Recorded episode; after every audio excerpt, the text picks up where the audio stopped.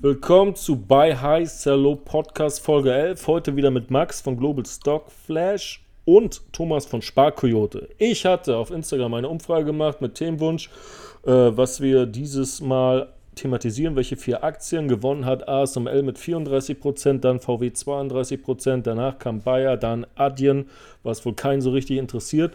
Deshalb fangen wir an mit ASML, der Abonnentenwunsch. Und äh, ich weiß, Max hat eine Limit Buy Order dafür gestellt bei 525 Euro. Und jetzt steht korrekt. ASML, korrekt, jetzt steht ASML, ASML bei 554. Heute ist Montag, der 9. Oktober. Das Allzeithoch lag, wie viele Aktien, im November 21, wo Bitcoin auch ATH hatte und alles andere, bevor dann richtig die Zinswende äh, reingekickt hat mit Notenbanken, stand ASML bei 762, knapp 200 Euro drüber. Das 52 Wochen Tief äh, war bei 375. Das war dann, ja, wann war das? Ja, im Oktober letzten Jahres, als auch die Indizes ziemlich weit unten waren.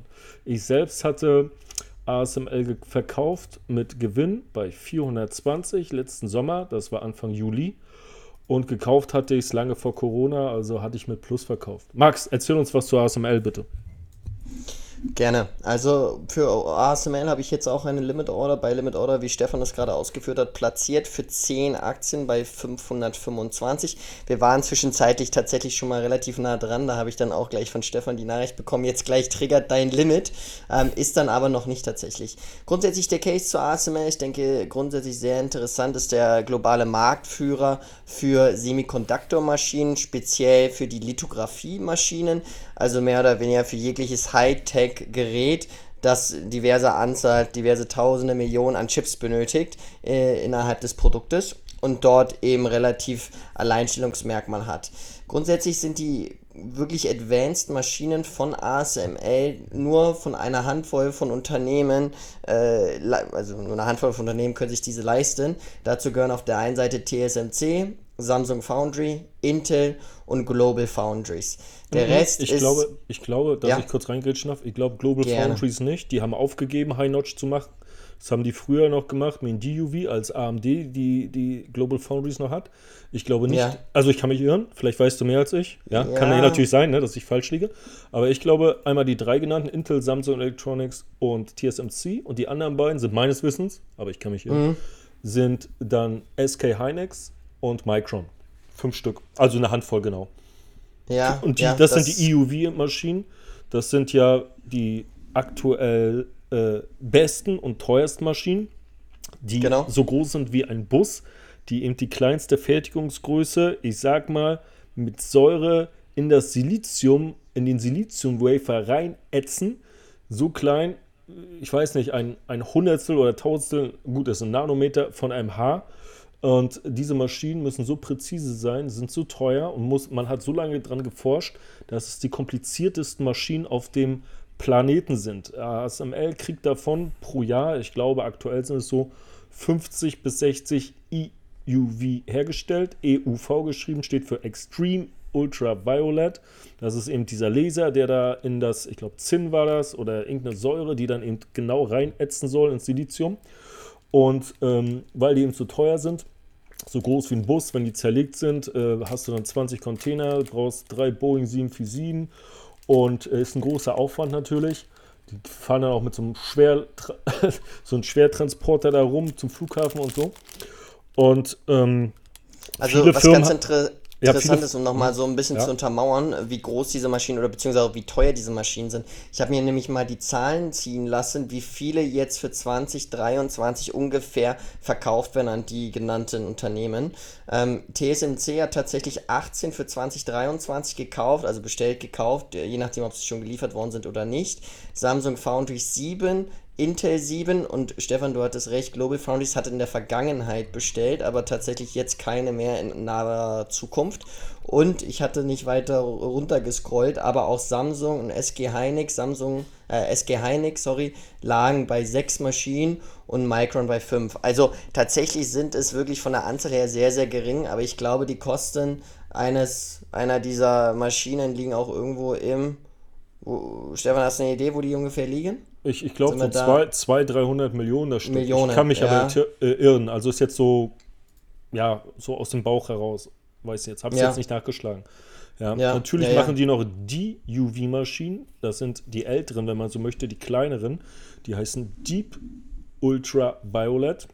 Das und das sind auch die einzigen, die man nach China noch exportieren darf. Genau. Und auf die EUV-Maschinen gibt es Sanktionen, die, glaube ich, von den USA mhm. durchgesetzt worden sind, dass diese ja. eben nicht nach China aufgrund der ja, Technologie, mhm. Angst, sagen wir mal so, ja, dass man von den Chinesen zu leicht kopiert wird, ähm, darauf verzichtet hat. Ja, man möchte, man möchte nicht die Filetstücke dem Feind geben und China ist der Feind, weil China sich feindlich dem Westen und den Nachbarn und den Alliierten dem, der USA eben ähm, ja, äh, wie soll ich sagen, aufführt, ja. Weil China, der irre chinesische Diktator, ist etwas schlecht in Diplomatie. Und deshalb möchte man, weißt du, du gibst nicht die, die, die beste Waffe, die du hast, das beste Schwert deinem Feind und sagst, hier, das macht 3,50 Euro. Und der sagt, haha, lustig, geil. gib mir noch 20, ich habe ein großes Heer. Weißt du, das machst du nicht, weil eben, weil eben High-End eben aus, auch eingesetzt wird für für, äh, für künstliche Intelligenz, für Waffen, für, für Jets, für, für Raketen, für, für, für Computer, die dann eben auch Codes knacken können und so weiter und so fort. Und äh, sowas zu kopieren, der Chinese kopiert ja jeden Scheiß, aber diese Maschine, die eben aus 25.000 bis 30.000 Einzelteilen bestehen, wo du eben spezielle Zulieferer brauchst, die wirklich auch präzise arbeiten.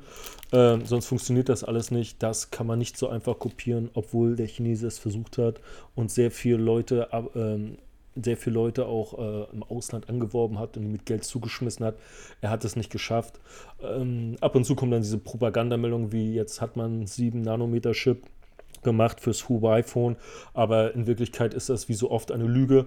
Äh, es ist 7 Nanometer, aber man hat eben nicht die EUV-Maschine, man hat eine DUV genommen und die so eben gepolt, dass dann irgendwas, ich sag mal so ganz salopp, auf den Wafer geschossen wird. Ja, mehr als die Hälfte ist Ausschuss und kannst du wegschmeißen und was dann übrig bleibt, geht dann eben als 7 Nanometer durch, wo eben andere schon auf 5 Nanometer sind. Äh, Apple jetzt äh, bei 3 Nanometer, wobei das keine metrischen Einheiten sind. Das hat alles so ein bisschen was mit Marketing zu tun. Auf jeden Fall ist das die vor, vorletzte Generation, die aber noch relativ gut ist, ja, weil es ja ein schnelliges Geschäft ist. Aber die Produktion ist, sage ich mal, nicht nachhaltig, sie ist auch nicht kostendeckend und so kann man keine Industrie betreiben, wenn du die Hälfte wegschmeißen musst. Ja. Es geht ja immer um, um, Yields bei diesen runden Wafern. Ich habe gehört, ich weiß nicht, ob es stimmt, weil ich ja nicht in der Industrie arbeite, dass äh, ab 70 Prozent lohnt es sich. Und wenn du eben von diesen sehr teuren Wafer äh, eben dann so und so viel Ausschuss hast, manchmal kannst du, das hat AMD gemacht, kannst du dann eben äh, dann Kerne abschalten. Dann hast du eben, haben die vielleicht einen Quad-Core oder so produziert und äh, haben einen abgeschaltet, den dann als Triple Core verkauft oder so. Ich weiß nicht, ob das heute immer noch so geht. Ja, mit ein bisschen Glück konnte man den noch aktivieren oder so, ja. Wenn das kein Ausschussgerät war, das ging auch noch teilweise, früher jedenfalls, jetzt weiß ich nicht. Auf jeden Fall ist China nicht dabei und darf diese Maschine nicht haben. China hat natürlich nun auch einen gewissen Anteil gehabt von Umsatz, ich glaube so 14, 15 Prozent. Am meisten natürlich Taiwan, weil TSMC äh, äh, sitzt, danach Samsung ja, auch Nvidia hat zum Beispiel die 3000er Serie äh, der Grafikkarten RTX 3000 bei Samsung gebaut. Ähm, ich glaube, es waren noch 8 Nanometer und dann die 4000er jetzt bei äh, TSMC, wo die nächste gebaut wird, glaube ich, ist noch nicht ganz raus. Und ähm, ja, du hast jetzt gesagt, genau. 10 also, Stück. Ja, sag. Ja, na, also jetzt vielleicht nochmal so ein paar, sagen wir mal, so ein paar Bullish-Faktoren, warum ich jetzt diese bei Limit Order platziert habe und warum du wahrscheinlich eventuell auch bald nochmal einsteigen könntest. Grundsätzlich hattest du ja schon ausgeführt, dass die Aktie relativ stark korrigiert hat, auch äh, über die letzten Jahre hinweg. Ähm, jetzt dieses Jahr natürlich, die Aktie profitiert auch sehr stark von diesem ganzen AI-Hype, weil mit AI-Technologie wird die Nachfrage nach Chips exponentiell steigen und auch nach immer mehr ja, Complexity innerhalb der Chips, weil eben viel mehr Leistung man viel mehr Leistung benötigt. Und deswegen ähm, ist langfristig gesehen ASML aufgrund halt seiner Monopolstellung in diesem Markt sicherlich sehr interessant. Dazu kommt noch, dass sie während der, im Zuge der Q2-Zahlen tatsächlich auch ihren Ausblick für 2023 angehoben haben. Und ursprünglich hatten sie erwartet, irgendwie Wachstum um die 25% year over year. Jetzt äh, erwarten sie tatsächlich, oder zu dem Zeitpunkt haben sie 30% Year-over-Year Wachstum äh, erwartet. Muss man natürlich sagen, für so ein Unternehmen 30% Wachstum ist schon signifikant. Also der Markt hatte hier von irgendwo 28% Wachstum oder mit 28% Wachstum gerechnet. Ähm, sonst für ASML natürlich auch noch ganz interessant, dass sie eben, wie gesagt, sie haben ja noch ein bisschen China-Exposure. China kauft diese ganzen ja deutlich weniger advanced Maschinen, während halt die großen advanced Maschinen dann zu den anderen geht. Und sie sind eigentlich auch immer relativ stark an ja, das Ausgabeverhältnis, was TSMC hat, gebunden. Also wenn TSMC den CAPEX anhebt, ja, dann ist ASML eigentlich immer der Hauptprofiteur in diesem Fall. Von daher ja, denke ich, gibt es hier einige gute Gründe, warum man investiert sein soll. Auf der anderen Seite, wenn man jetzt mal vielleicht so ein Risiko sehen kann, ist natürlich, dass ASML relativ hohe Abhängigkeit eben halt von wenigen Unternehmen hat, die dort relativ viel Umsatz ähm, erzielen, beziehungsweise dort für relativ Umsatz, viel Umsatz generieren. Ähm, ja, also das ist so hm. mehr oder weniger mein Case, dass ich eben sage, AI, davon will ich profitieren. Das ist jetzt ein Zulieferer für die AI-Industrie, Monopolstellung und ähm, ja, attraktives, attraktives Niveau, wenn man sie bei 525 meiner Meinung nach einsammeln kann. Mhm. Und das ist dann auch deine erste Position, ja? Das wäre auch meine erste Position. Warum ist die so klein, wenn du die kaufst? Warum nur 550 Euro? 525, ah ne, sind da 5000. Ist das für dich eine mit? 250. Genau, ist das ja, für dich hatte, eine mittlere oder eine große Position, wenn du so deine ja Käufe Grund, vergleichst? Genau, ich hatte ja Thomas knuspert schon wieder, man hört alles, alles aufgezeichnet. Ich hatte ja im letzten Podcast erwähnt, dass ich jetzt ungefähr, oder am vorletzten tatsächlich, dass ich jetzt versuche, jede Position so über 5000 zu bekommen und jedenfalls auch Anfangsposition jetzt auf so 5000 heben möchte. Ähm, und von daher würde das jetzt so meine Startposition sein und je nachdem, wie sich die Aktie dann entwickelt, bei einem weiteren Dip, wir kennen es alle, ist man einmal eingestiegen, Dip zweiter, ähm, könnte man natürlich dann nochmal ein bisschen was auch nachlegen. Ja, ja was mir Aber, auch, mhm.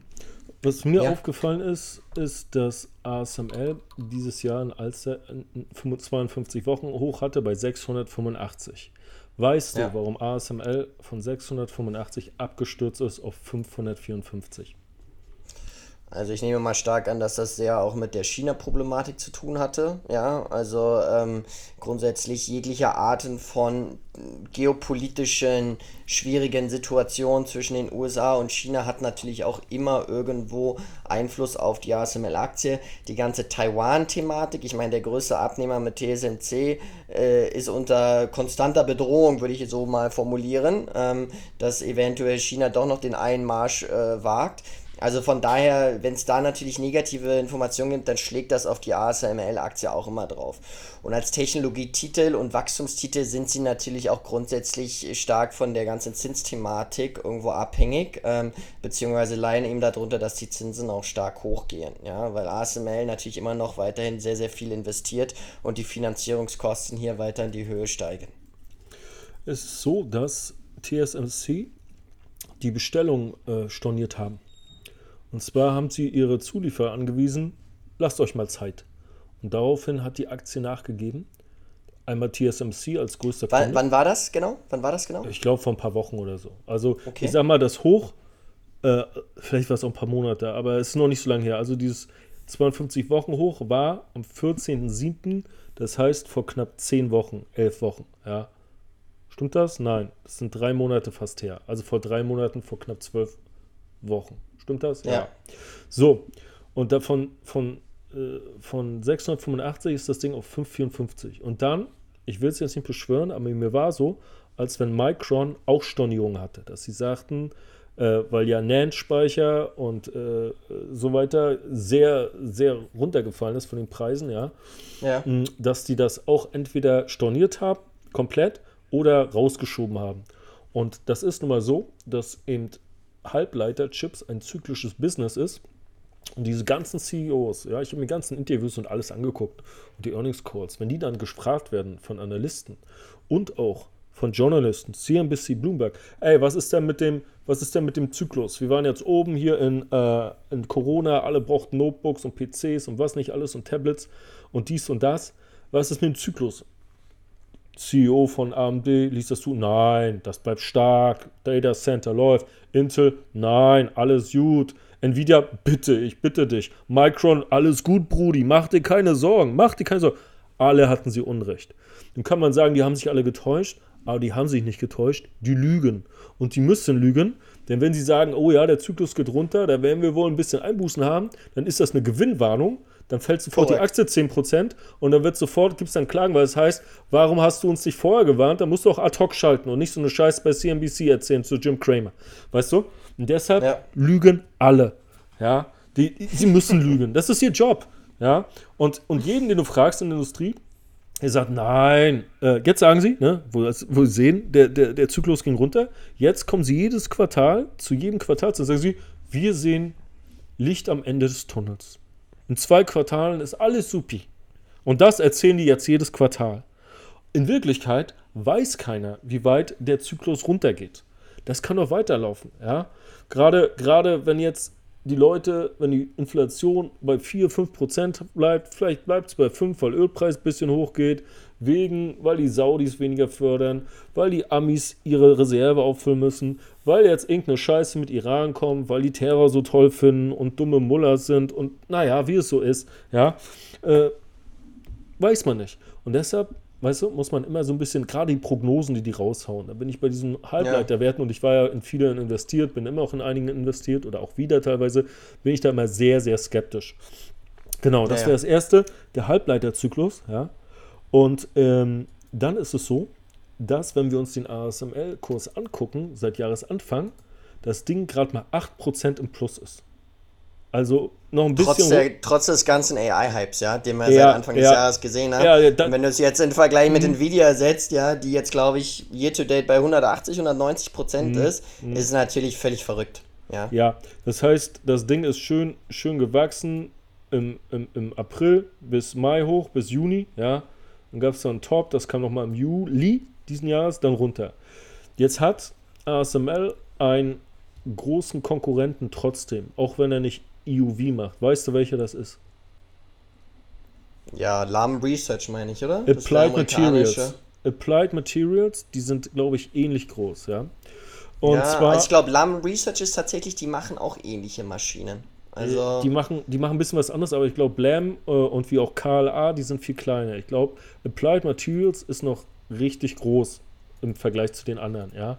Okay. Und jetzt, pass auf, jetzt gucken wir uns von Jahresanfang an ASML plus 8%, Applied Materials plus 42. Okay? Und was kannst du nochmal als Vergleich die LAM, die LAM Research? Nehmen? Ja, die hau ich auch. Ich hau mal LAM noch rein, LAM Research. Und dann nehme ich auch nochmal KLA, okay?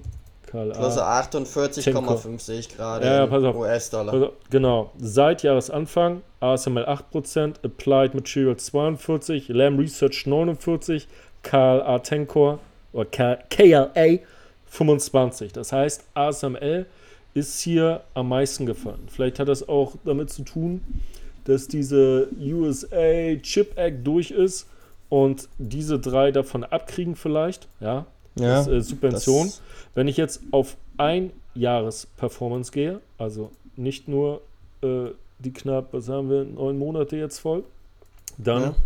ist ASML 28% im Plus. Applied Materials immer noch großer Abstand, 63, 64 rund.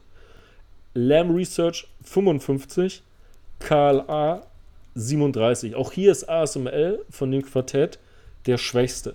Gehe ich jetzt auf fünf Jahre, ähm, ja, ASML 271, Applied wieder am meisten, 353, Lam 136, KLA 201. Da ist ASML auf fünf Jahre auf Platz 2. Ja, wobei hier einige Daten anscheinend nicht ganz durchgehen, ja. Also egal. Du, du hast jetzt aber Fall, die Performance in Euro genommen, ne? Nicht ja, in US-Dollar. Genau, ja, ich habe es in okay. Euro genommen, alle in Euro. Ja. ja.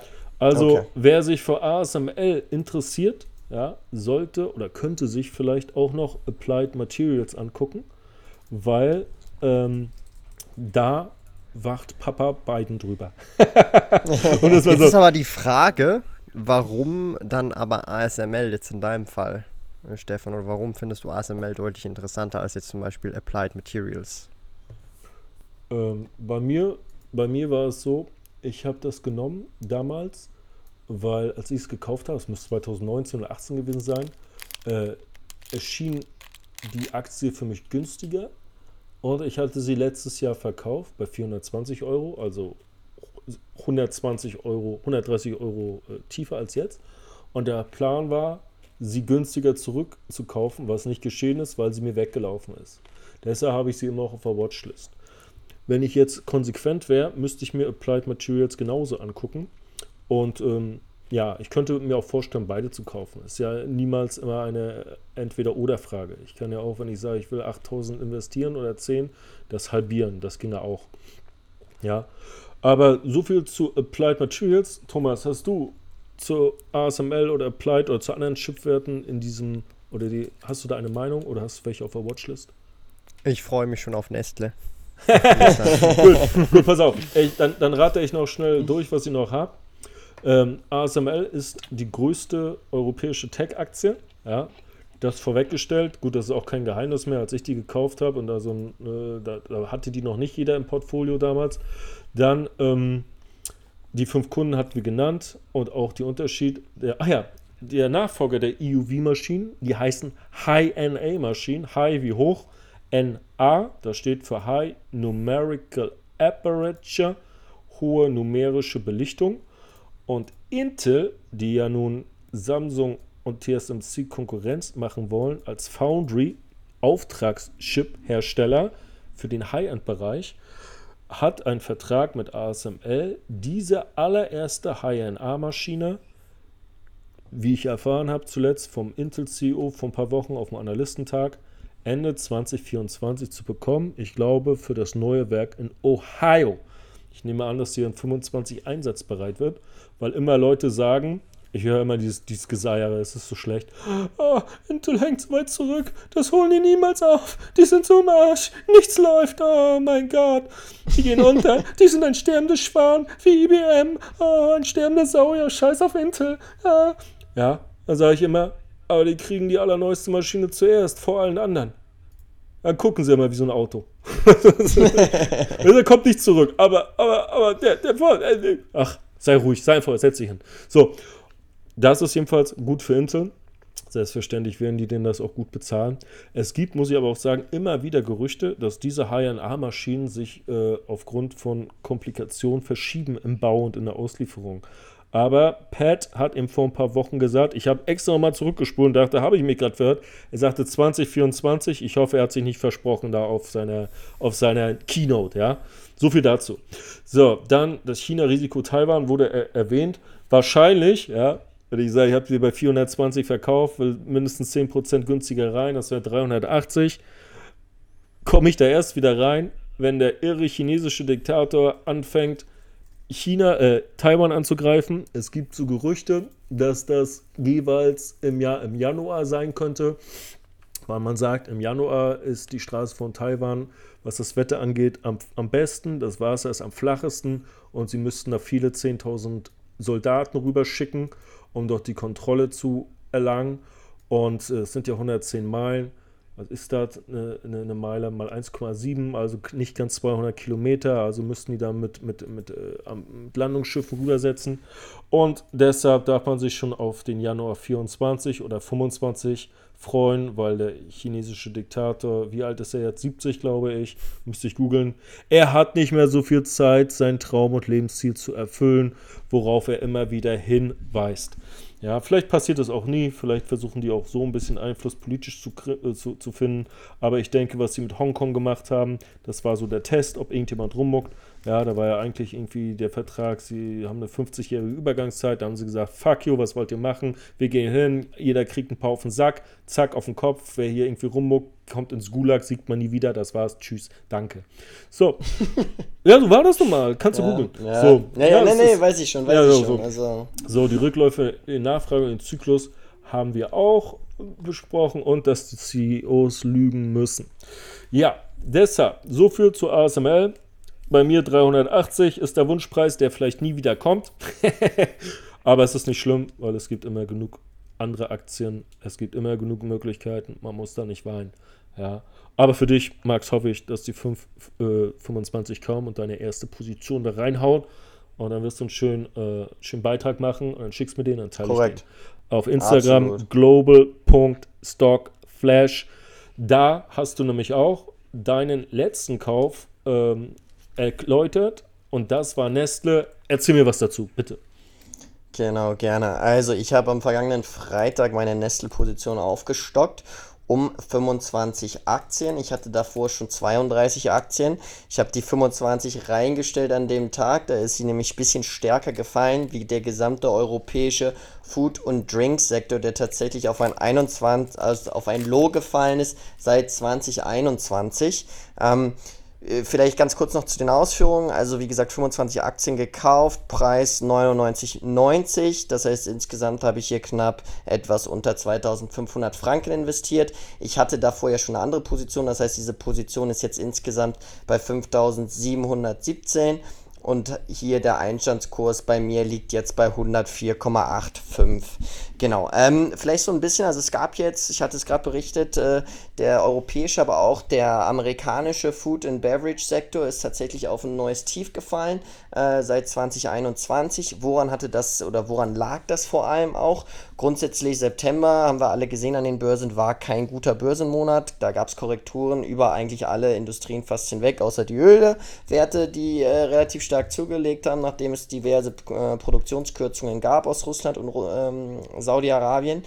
Aber jetzt bei Nestle bzw. bei den Konsumwerten im Food- und Beverage-Bereich kam es jetzt letzte Woche Freitag bzw. am Donnerstag gab es ein Interview von Bloomberg mit dem CEO von Walmart, dem US-Branch, John Furner. Und der hat berichtet in diesem Interview, dass man jetzt tatsächlich so ein bisschen das Konsumentenverhalten analysiert hat und dass tatsächlich die Konsumenten, die vor allem diese neuen Abnehmprodukte von Novo Nordisk und Eli Lilly, Novo Nordisk hier primär mit dem Ozempic und mit dem Vegovi, ähm, dass diese Konsumenten deutlich weniger einkaufen und auch von der Kalorie, Kalorienzahl deutlich weniger einkaufen.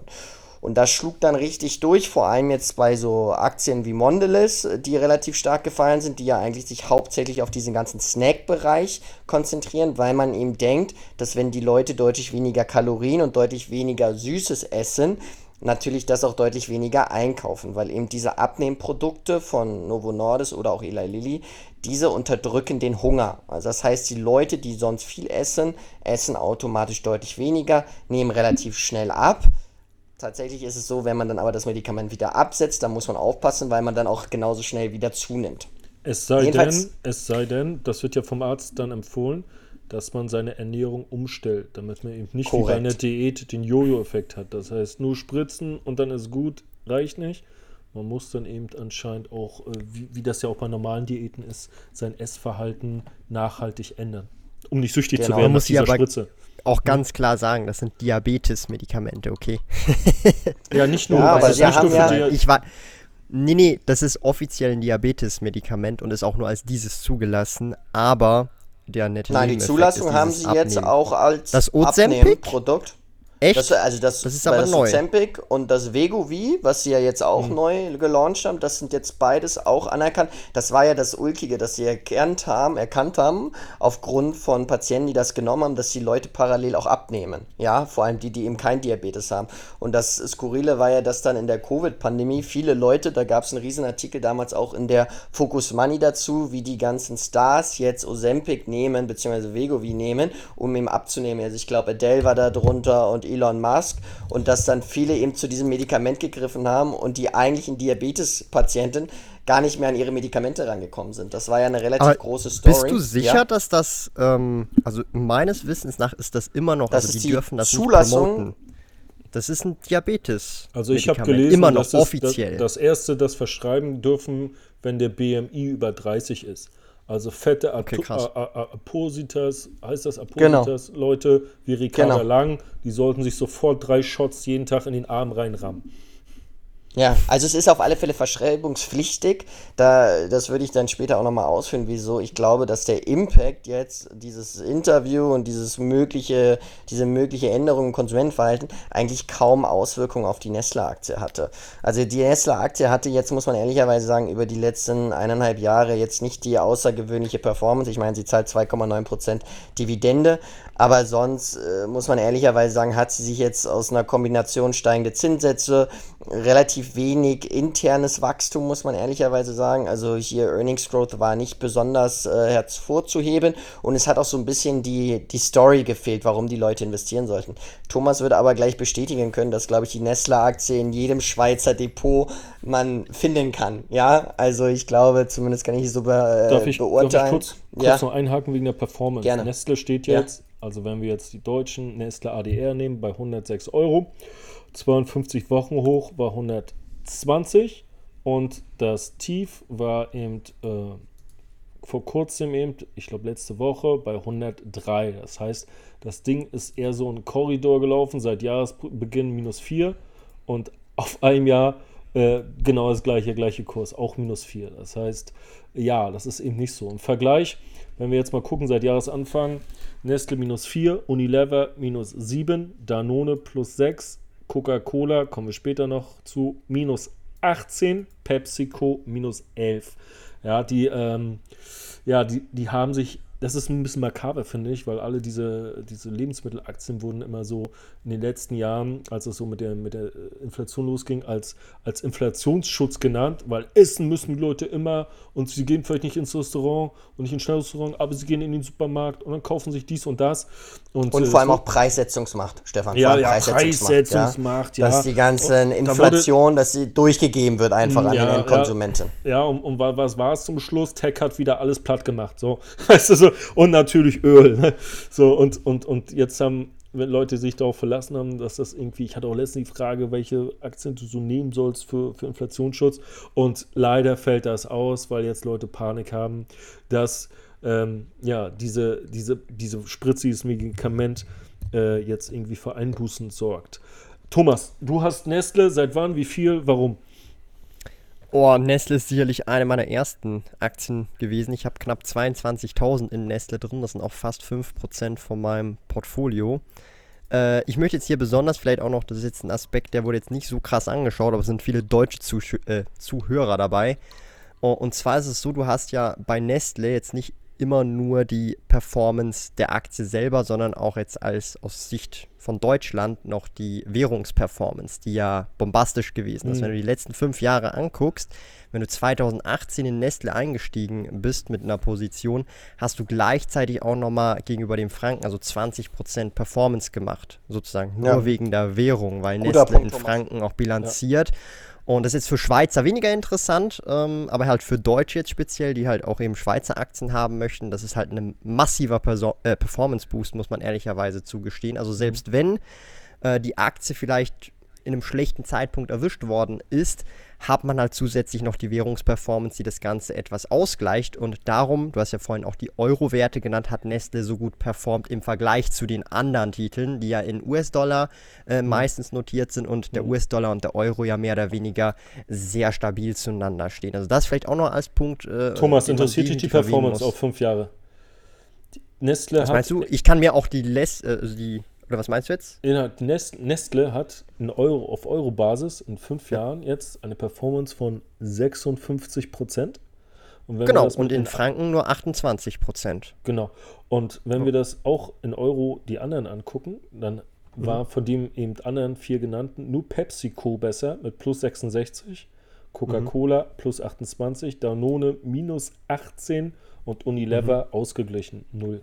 Also da ist Nestle auf Euro-Basis zweitbester in diesem Quintett. Ja, und ungefähr die Hälfte der Rendite oder irgendwie so 40 Prozent davon ist tatsächlich die Währung. Das darf man halt echt nicht ähm, unterschätzen, diese Währungschancen. Korrekt. Genau. Genau. Ähm, ist halt eher für Deutsche relevant. Jetzt für mich ist es mehr die Währungsstabilität. Darum, ähm, wir haben es vorhin, oder der Max hat es vorhin kurz angesprochen, jeder Schweizer hat Nestle im Portfolio. Das ist so eine Binsenweisheit, aber ich würde sogar behaupten, da, da, ist schon vieles Wahres dabei. Ich habe schon mit vielen Investoren, Schweizer Investoren gesprochen, von jung bis alt. Und das ist tatsächlich ein Titel, der ist halt auch irgendwie überall drin.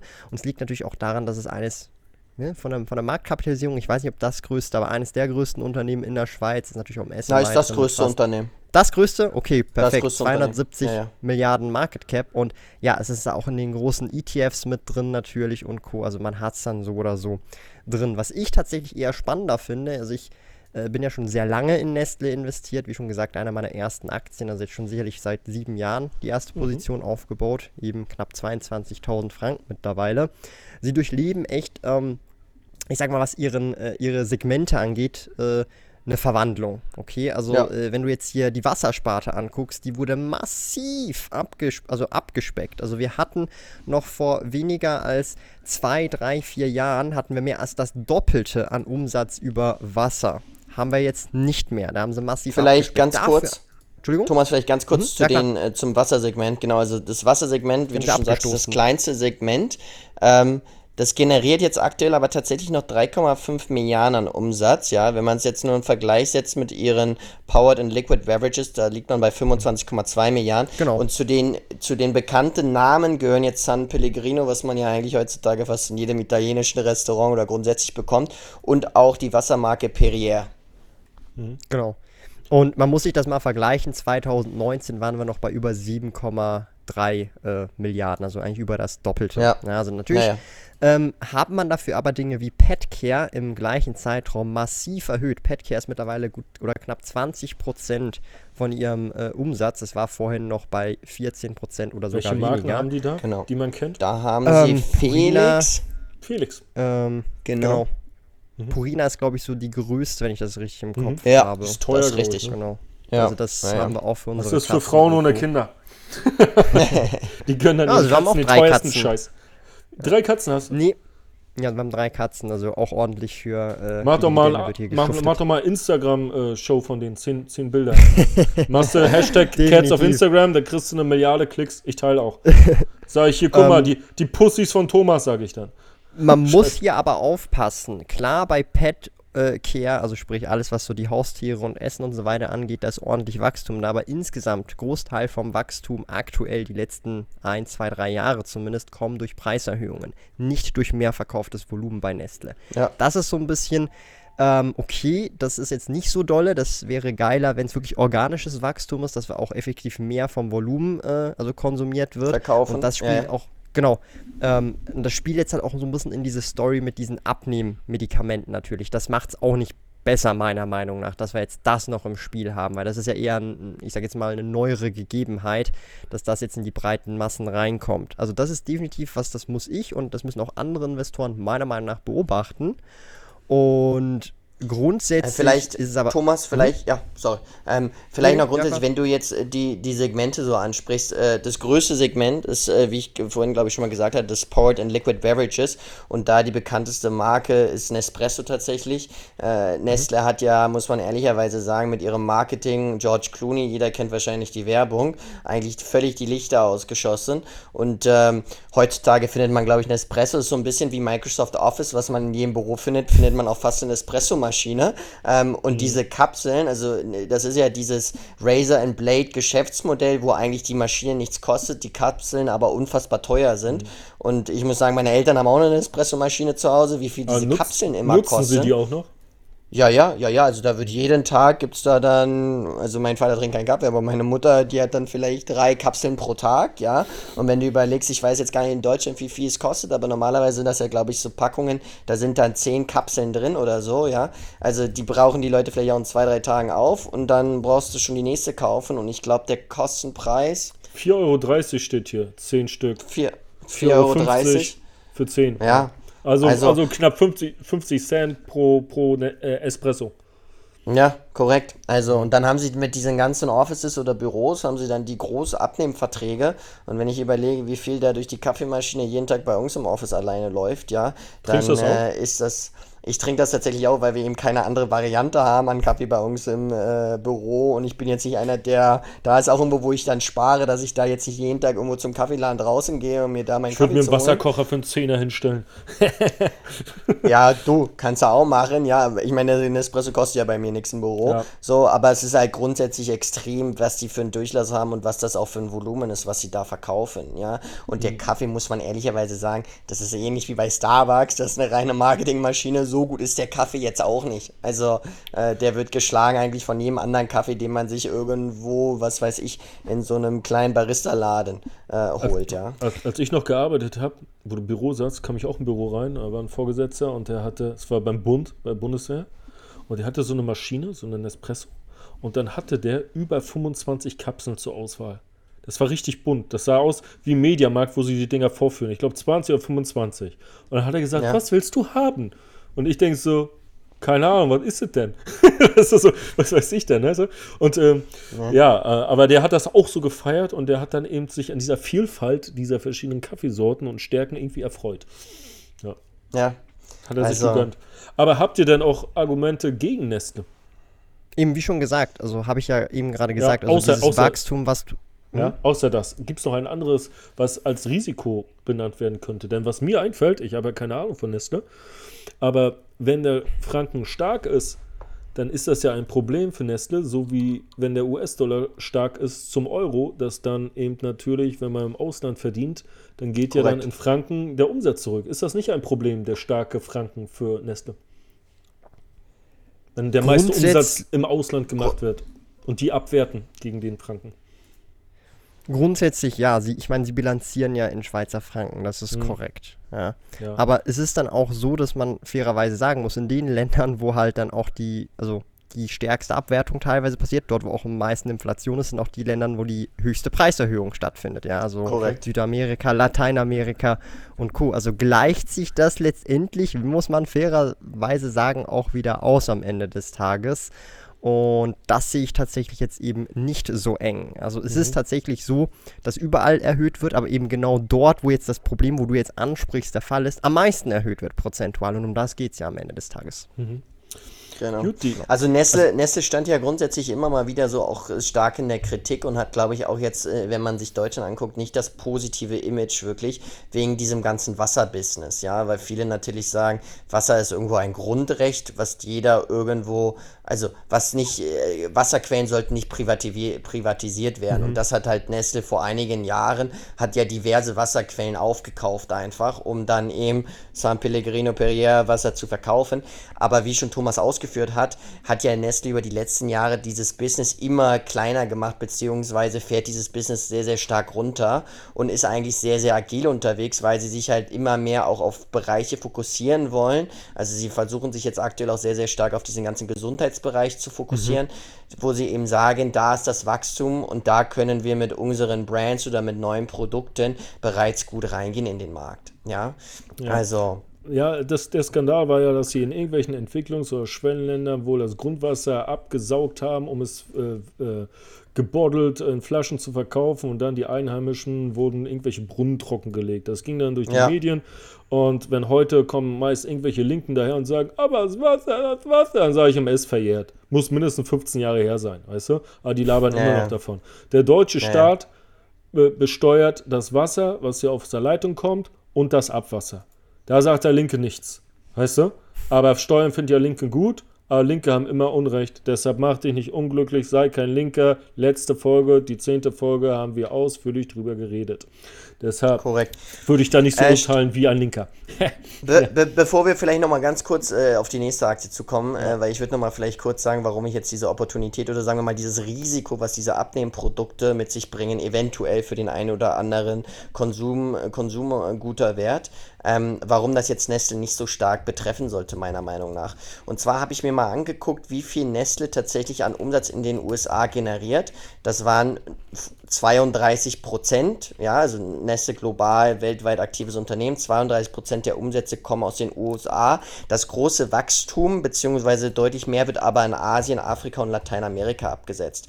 Welche von diesen ganzen Produktkategorien, wir haben jetzt ein paar äh, betrachtet, welche würden denn darunter überhaupt leiden? Ja, und da ist mir jetzt eigentlich nur die Tiefkühlkost eingefallen, beziehungsweise habe ich nur gesehen, und das Süßwarensegment, was jetzt aber keine großen Segmente sind für Nestle, wenn man sich jetzt anschaut, wie viele Umsätze sie denn generieren. Also grundsätzlich ein Drittel des Umsatzes wird in den USA erwirtschaftet und dann von diesem Umsatz sind es kleine Kategorien Tiefkühlkost und Süßwaren. Ähm, auf die anderen, die wir besprochen haben, beispielsweise Kaffee, Tiernahrung, Säuglingsnahrung haben sie tatsächlich auch, ja, so, da, da wird es eigentlich keine Auswirkungen groß geben. Und das heißt, für mich war eigentlich diese Marktreaktion so über, ja, er hatte eigentlich keinen Bestand wirklich. Und ein weiterer Punkt, den ich jetzt zum Abschluss noch nehmen möchte, ist gerne, dass ich mir mal auch angeguckt habe, dieses Ozempic. Wir hatten ja am Anfang darüber gesprochen, das ist verschreibungspflichtig, also man muss erstmal zum Arzt gehen, um das überhaupt zu bekommen. Und wenn man das dann bekommt, dann ist das so eine Art 30-Tage-Paket, ja, oder 30 Tage Verschreibung, wo man dann jeden Tag dieses Produkt nehmen muss oder dieses Medikament und das kostet insgesamt 900 Dollar für 30 Tage. Wenn wir jetzt 900 Dollar rechnen mal 12, weil jemand das vielleicht dann über ein Jahr nimmt, ja, sind wir bei 10.800 800 US-Dollar. Wer von den Leuten, also wer kann sich das in Amerika alles leisten? Vor allem von denjenigen, die dann, was weiß ich, ihre Cola oder ihre Nestle Süßwarenprodukte kaufen. Ja, die werden jetzt da nicht unbedingt dann sparen, ähm, als dass sie dann irgendwie sagen, ja, ich zahle jetzt, was weiß ich, Unmengen nur für dieses Medikament. Und wenn sie das Medikament ja dann wieder absetzen und dann aber nicht ihr Essverhalten anpassen, dann äh, werden sie ja automatisch wieder übergewichtig beziehungsweise äh, kaufen diese Produkte. Also für mich ist das eigentlich eine übertriebene, also über eine Treibung gewesen am Freitag und deswegen habe ich gesagt, unter 100 kann man sich diese Aktie definitiv nochmal mit ins Portfolio legen beziehungsweise Position aufstocken. Ich muss dir sagen, auch in Südamerika gibt es viele fette Menschen. Ich war ja drei ja. Monate in Brasilien. Ja, und ich denke, ähm, wenn sie dann den Preis anpassen oder wenn da mehr dieser Medikamente kommen oder ähnliche oder, oder was weiß ich, die den gleichen Effekt haben, dass dann eben auch der Preis angepasst wird. Und, äh, Aber das Amerika, ist ja eine langfristige Sache. In Amerika kann sich das vielleicht nicht jeder leisten, weil die so schlechte äh, Krankenversicherungen haben, aber in Deutschland ja. zahlt das die GKV und das war's. So, gut, ja, aber gut zahlt die das schon als, Ab, als Abnehmprodukte oder das, als Diabetesprodukte? Das ist ja dann auch wieder die das Frage. Das weiß ich nicht, ja. aber es kommt doch irgendwann, weißt du? Weil, weil wenn du, wenn du, wenn du eine 1,60 Frau bist und 150 Kilo äh, wiegst, dann ist das gleich der Versicherung beizubringen, dass sie Geld sparen, wenn dieser fette Mensch ja, nur klar, die Hälfte wird. Aber weißt du? Stefan, wie viele von den Personen gibt es tatsächlich auch, ja? Also, vielleicht ja. über, unterschätze ich es das jetzt auch maßlos, aber ich würde mal sagen, grundsätzlich nicht. Und du kennst die Pharmaunternehmen, die die Pharmaunternehmen wollen ja mit so einem neuen Produkt, was es ja jetzt noch nicht lange im Markt gibt, wollen sie ja erstmal ordentlich Geld verdienen. Ja, ja das heißt, natürlich. da wird der Preis erstmal über diverse Jahre hinweg, bis dann vielleicht irgendwann das Patent ausläuft, wird der Preis erstmal hochgehalten werden. Mhm. So, und deswegen glaube ich jetzt, Nest ist ein agiles Unternehmen, die werden sich ihm anpassen und wenn sie merken, dass da irgendwo der Umsatz zurückkommt mit diesen Produkten, dann werden sie ihm ihr Portfolio so ausrichten, dass sie immer stärker in diesen Gesundheitsbereich auch reingehen werden. Mhm. Was mich gewundert hat, ist, dass dann auch PepsiCo und Coca-Cola, gut, PepsiCo hat die Snacks, hat die Chips, Lays und so weiter, ja. aber dass eben diese, diese Softdrink-Hersteller gefallen sind. Denn wenn ich abnehmen möchte, ja, dann kaufe ich doch sowieso nicht das Zuckerprodukt, dann kaufe ich doch sowieso das Light- oder Zero-Produkt. Und das kann ich ja auch weiterhin trinken, selbst wenn ich mir die, die Ozempic-Spritze reinhaue. Weißt du? Ja. Also das habe ich nicht ganz verstanden, weil ich persönlich trinke auch nur Zero-Produkte. Ja, es schmeckt ein bisschen anders, aber ich mich schon seit Jahren dran gewöhnt, ja. Und ja. das konnte ich einerseits nicht nachvollziehen. Wir kommen auch gleich zu Coca-Cola. Und dann sind auch die Alkoholaktien abgestürzt. Seit Jahresanfang ist die Performance von Anhäuser-Busch minus 13, Heineken minus 5, Diageo, wird das so ausgesprochen? Mhm. Diageo? Diageo, ja. ja. Ist das ja, französisch? Nee, Englisch. Ah. Das ist ein englisches Unternehmen. Okay. Diageo minus 14 und Pernod Ricard minus 15. Das heißt, sind alle im mhm. Minus, obwohl die im Mai so etwas hoch haben. Wenn, wenn wir gucken, zum Beispiel Anhäuser steht jetzt bei 49 und stand im Mai so bei 60 zum Beispiel, ja. Und dann denke ich mir, schön und gut abnehmen, ja.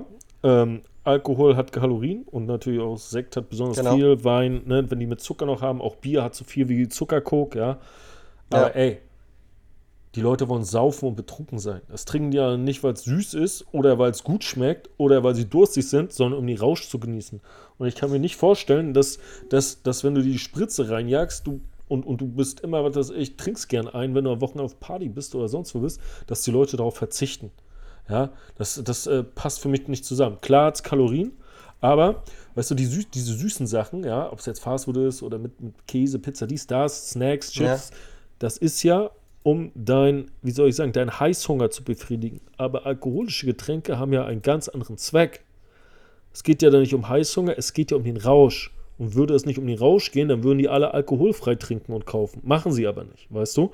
Ja. Und deshalb denke ich auch, Aber Stefan, die, wenn du jetzt die Wahl hast, wenn ja. du jetzt die Wahl hast und sagen wir mal nur ein verfügbares Einkommen hast und du siehst die Inflation, die frisst auch ein bisschen was von deinem Einkommen auf, wenn du dann einfach nur den Rausch haben willst, greifst du dann zur Absolut oder greifst du dann beispielsweise zu Gorbatschow? Ja, so, der ja. halt, was weiß ich, ein Drittel nur kostet von dem Absolut. Ja, die so, Hälfte. Dann nur die Hälfte. Da weichen halt relativ viele Leute dann irgendwo auf das andere Produkt aus, ja. Oder bei Bier, was weiß ich, von Heineken auf, nenn mir irgendeine Billigbiermarke. Ja, ja, aber genauso kann also, ich ja auch vom Maßriegel auf das No-Name-Maß-Ding bei Aldi äh, ausweichen, was auch nur die Hälfte kostet und auch vom Maß kommt, ja. Das ja. geht ja auch. Oder Nestle hat ja auch wahrscheinlich genug Ersatzprodukte, wo No-Name draufsteht, wo dann statt K-Classic, Ja und Edeka draufsteht, ja. Das produzieren die nicht selbst. Das ist das Gleiche, ja. Oder dass ich keine Ahnung, dass ich dann eben, ähm, dass ich dann eben weniger kaufe. Das kann eben wegen Inflation auch sein, aber Inflation ist was anderes. Aber ich denke auch, dass, dass diese, diese Panik, dass jetzt, ich glaube, ich glaub, dieser Bericht, dass auch, wie du, du es sagst, dass das un, ungerechtfertigt ist. Ja? ja. Einmal, einmal, weißt du, ich denke eher, das wurde auch von anderen schon so gesagt, dass es nicht, oder auf Twitter oder in sozialen Medien war das, dass es nicht darum geht, dass sich ein paar Fettleibige jetzt eine Spritze leisten oder leisten können, was eben die, die, die Minderheit ist. Ja? Erstmal ja, fettleibig ja. ist die Minderheit und dann ähm, natürlich, dass du das Geld aufbringst, wenn du es denn nicht von der Krankenkasse bezahlt hast, das ist erstmal eine Minderheit. Ich denke eher, dass es auch damit zu tun hat, McDonalds wurde ja auch krass abgestraft war ja auch bei 52 Wochen, das haben sie auch immer gesagt, äh, äh, während der Inflation, McDonalds immer so günstig, gehen alle hin, Aktien für die Ewigkeit und nun steht sie da. Aber kommen wir gleich später noch zu. Aber ich denke auch, dass es nicht gerechtfertigt ist, äh, sondern daran liegt, dass die Leute sparen. Ja? Dass sie mhm. sagen zum Beispiel, wenn ich mit meiner Familie und wir sind zu viert, ja, zu McDonalds gehen, sagen wir, also ich bin nicht zu viert, aber eine hypothetische Familie, dann bin ich 40 Euro los in Deutschland. Ja, 4 mal 10. Punkt. Ja. Wenn ich in den Supermarkt gehe, dann kostet ein halbes Kilo Nudeln, kostet mich 79 Cent. Die Soße, wenn ich die fertig kaufe, dazu kostet mich 1,50. Mit dem Strom, den ich brauche, bin ich bei 3 Euro. 3 Euro oder 40 Euro. Klar habe ich noch die Zeit und ich muss auch hin und einkaufen, aber ich muss auch zu McDonalds fahren. Also, aber Stefan, also, ich verstehe deinen Punkt. Und das ist, ein Punkt. Das, ist, das ist nicht mal ein Zehntel, das ist ein Dreizehntel. Das heißt, ja. ich, ich spare hier ein Dreizehntel, jetzt müsste ich ein bisschen Mathe können, über 90 Prozent, was weiß ich, 95 Prozent. Und ich denke, dass ja, es eher das ist, dass die Leute den Gürtel enger schnallen, weil die Inflation eben immer noch 4, 5 Prozent ist, die offizielle. Die persönliche kann ja noch anders aussehen, ja. Und ähm, dass das vielleicht eher der Grund ist und nicht die, die Spritze, die Abnehmspritze. Was sagst du? Äh, Genau, also ich sehe es so ein bisschen aus einer anderen Perspektive, muss ich sagen. Weil für mich ist äh, das Thema, entweder du isst zu Hause oder du gehst aus ins Restaurant, ja. Und wenn du ausgehst ins Restaurant, beispielsweise wenn du jetzt zu einem Italiener gehst, ja, jetzt mit deiner vierköpfigen Familie, dann gibst du vielleicht am Ende, wenn du, was weiß ich, Vorspeise, Hauptgang, Nachtisch, bisschen was zu trinken, bist du vielleicht bei, ich weiß nicht, 80 bis 100 Euro, ja. Ja, die Kinder, so, die Kinder dann, es kriegen das nicht. Die kriegen eine Pizza und ein Getränk, die Pizza kostet 15, das Getränk ja, kostet 4, bin ich bei 20, aber dann mal 4 bin ich auch bei 80 mit Trinkgeld. Genau, genau, also 80 bis 100 so. Das heißt, ich würde sagen, es findet eher der Downgrade statt von ich gehe zum Italiener, ich gehe nicht mehr zum Italiener, aber ich gehe zu McDonald's, weil es ja immer noch dieses Erlebnis eines Restaurantsbesuchs ist, ja? Hm. So, wenn jemand zu Hause essen will, dann einkaufen geht, dann will er zu Hause essen, aber wenn jemand rausgehen will, irgendwo anders in ein Restaurant reingeht und dann aber sagt, aufgrund der Inflation oder ich muss den Gürtel enger schnallen, ich kann mir den Italiener nicht leisten, dann findet der Downgrade statt zu McDonald's mhm. und dann gehen sie eben zu McDonald's, ja, weil es, wie gesagt, es ist ja auch ein Erlebnis, Kinder finden es cool, Gebällebad, cool, kommt der Clown noch vorbei, wunderbar. Ja, Habe so. ich nie gesehen in, äh. in echt. Habt ihr den jemals gesehen? Ja. Gibt's den Clown überhaupt noch? Kindergarten? Ronald McDonald hieß der. Ronald McDonald. Aber wahrscheinlich, weil es dann Psycho-Clowns gab, vielleicht ist das ja. dann raus. Ich glaube, ne, Werbung gibt es ja auch nicht mehr, ne? Nee, den gibt es nicht mehr. Nee, den gibt's nicht mehr. Ja. Den, den haben die heimlich um die Ecke gebracht. Ja. Ich rufe mal an, hier McDonalds ja. Deutschland, ey, wo ist Ronald? Ey, ich will ihn buchen. Für Kindergeburtstag. Naja, ja, ja, Nee, also, also von daher, ich sehe das halt aus so einer bisschen anderen Perspektive. Entweder entscheidest du, du gehst aus oder du isst zu Hause. Mhm. Ich würde jetzt nicht, also natürlich gibt es auch sicher Familien, die sagen, wir können uns gar nicht mehr leisten, zu McDonalds zu gehen, sondern wir müssen jetzt nur noch zu Hause essen, ja, mhm. oder nur noch einkaufen gehen. Aber, ähm, wie, wie siehst du das, Thomas? Geht ihr zu McDonalds? Ehrlicherweise ja, schon auch. Vor allem, wenn, wenn man gar keine Bock, also gar keinen Bock hat, gerade zum Kochen so. Nicht oft, aber gibt es schon. Habt ihr auch die App aber, in der Schweiz mit Coupons? Ja, ja, und dann kannst du Coupons und so und immer Punkte zwei sammeln. Menüs und dann direkt, ja, und dann kriegst du auch kostenlose Milkshakes und so, wenn du genug Punkte hast. ja, ja. Ähm, aber ähm, mhm. Vielleicht so als, als Punkt, ich, ich verstehe jetzt hier beide Seiten. Also zum einen, hey, man spart komplett ein und geht selber kochen und auf der anderen Seite eben, man macht so ein Downgrade, aber ist immer noch auswärts am Essen, aber ist immer noch günstiger. Ähm, ich muss, denke ich, sagen, dass äh, overall aber letztendlich die, die dann so ein Downgrade machen, ich glaube, ich, ich glaube, dass dass eher mehr Leute sagen, hey, ich spare mir einfach komplett das Auswärtsessen. Also ich bin da tatsächlich eher bei Stefans Seite. Das merke ich und sehe ich jetzt auch so ein bisschen auch hier in der Schweiz, Thema Krankenkassen, äh, Krankenkassenprämien, die ja auch durchaus stattlich erhöht werden fürs kommende Jahr. Und also ich sehe es eher so wie der Stefan tendenziell. Vielleicht nicht komplett, aber schon eher auf diese Seite, dass dass die Leute eher wirklich diesen Gürtel enger schnallen. Ich merke das ja auch, man muss es ja auch fairerweise sagen, ich merke das ja auch ähm, geschäftstechnisch. Hey, man guckt mehr auf die Geschäftskosten, man versucht hier und da zu optimieren und genauso ähm, ist es dann auch privat, einfach, dass es dann privat halt dann wirklich brenzlig wird, je nachdem, wie viel man halt verdient. Auch in der Schweiz und natürlich ja. auch in Deutschland und egal wo. Ähm, und das hat meiner Meinung nach schon auch einen Impact und eben ich meine, diese News jetzt hier vom Walmart-CEO äh, mit diesen äh, Medikamenten und Co. Also ich bin da auch bei dir, dass das, das irgendwie äh, übertrieben reagiert wird vom Markt. Ja. Genau, aber letzten Endes basiert alles so ein bisschen auf, dass alle den Gürtel enger schnallen und man halt so den Sündenbock so ein bisschen sucht. Meiner Meinung nach zumindest. Mhm. Ja. Und Max, du gehst ja nicht zu McDonalds, ne?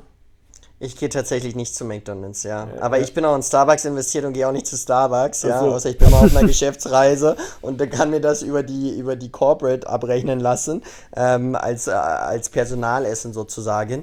Aber ja. sonst äh, bin ich jetzt nicht der große Starbucks. Also letztens habe ich es mal wieder gemacht bei Starbucks und ich muss ehrlicherweise sagen, ich war erstaunt darüber, wie effizient diese Läden jetzt schon strukturiert sind. Also Starbucks investiert ja grundsätzlich auch immer mehr in die ganze, das ganze Thema Automatisierung, wie auch bei McDonalds was für mich jetzt nochmal so ein Teil, wenn wir vielleicht kurz darauf zu sprechen kommen, so ein Bullish-Faktor auch ist, ja, weil bei McDonalds, äh, ich glaube, das letzte Mal, als ich mal irgendwann da war, letztes Jahr oder so, einmal, da, man bestellt ja, glaube ich, jetzt nur noch an so Terminals. Es gibt gar keinen Kassierer mehr sozusagen, bei dem du bestellen kannst, sondern du bestellst am Terminal, dann teils, kriegst teils. du deine Nummer. Also es gibt welche, die haben beides. In Berlin zum Beispiel, okay. zum Zoologischer Garten kennst du, da gehst du Treppe hoch oder erstes OG, da ist das. Da hast ja. du beides. Aber okay. äh, zum Beispiel, gut, das kein McDonalds, aber beim Burger King äh, hier ja. in, in, Potsdam, gibt nur einen in Potsdam, weil Potsdam ist klein, da ist an der Kasse bestellen gar nicht mehr möglich.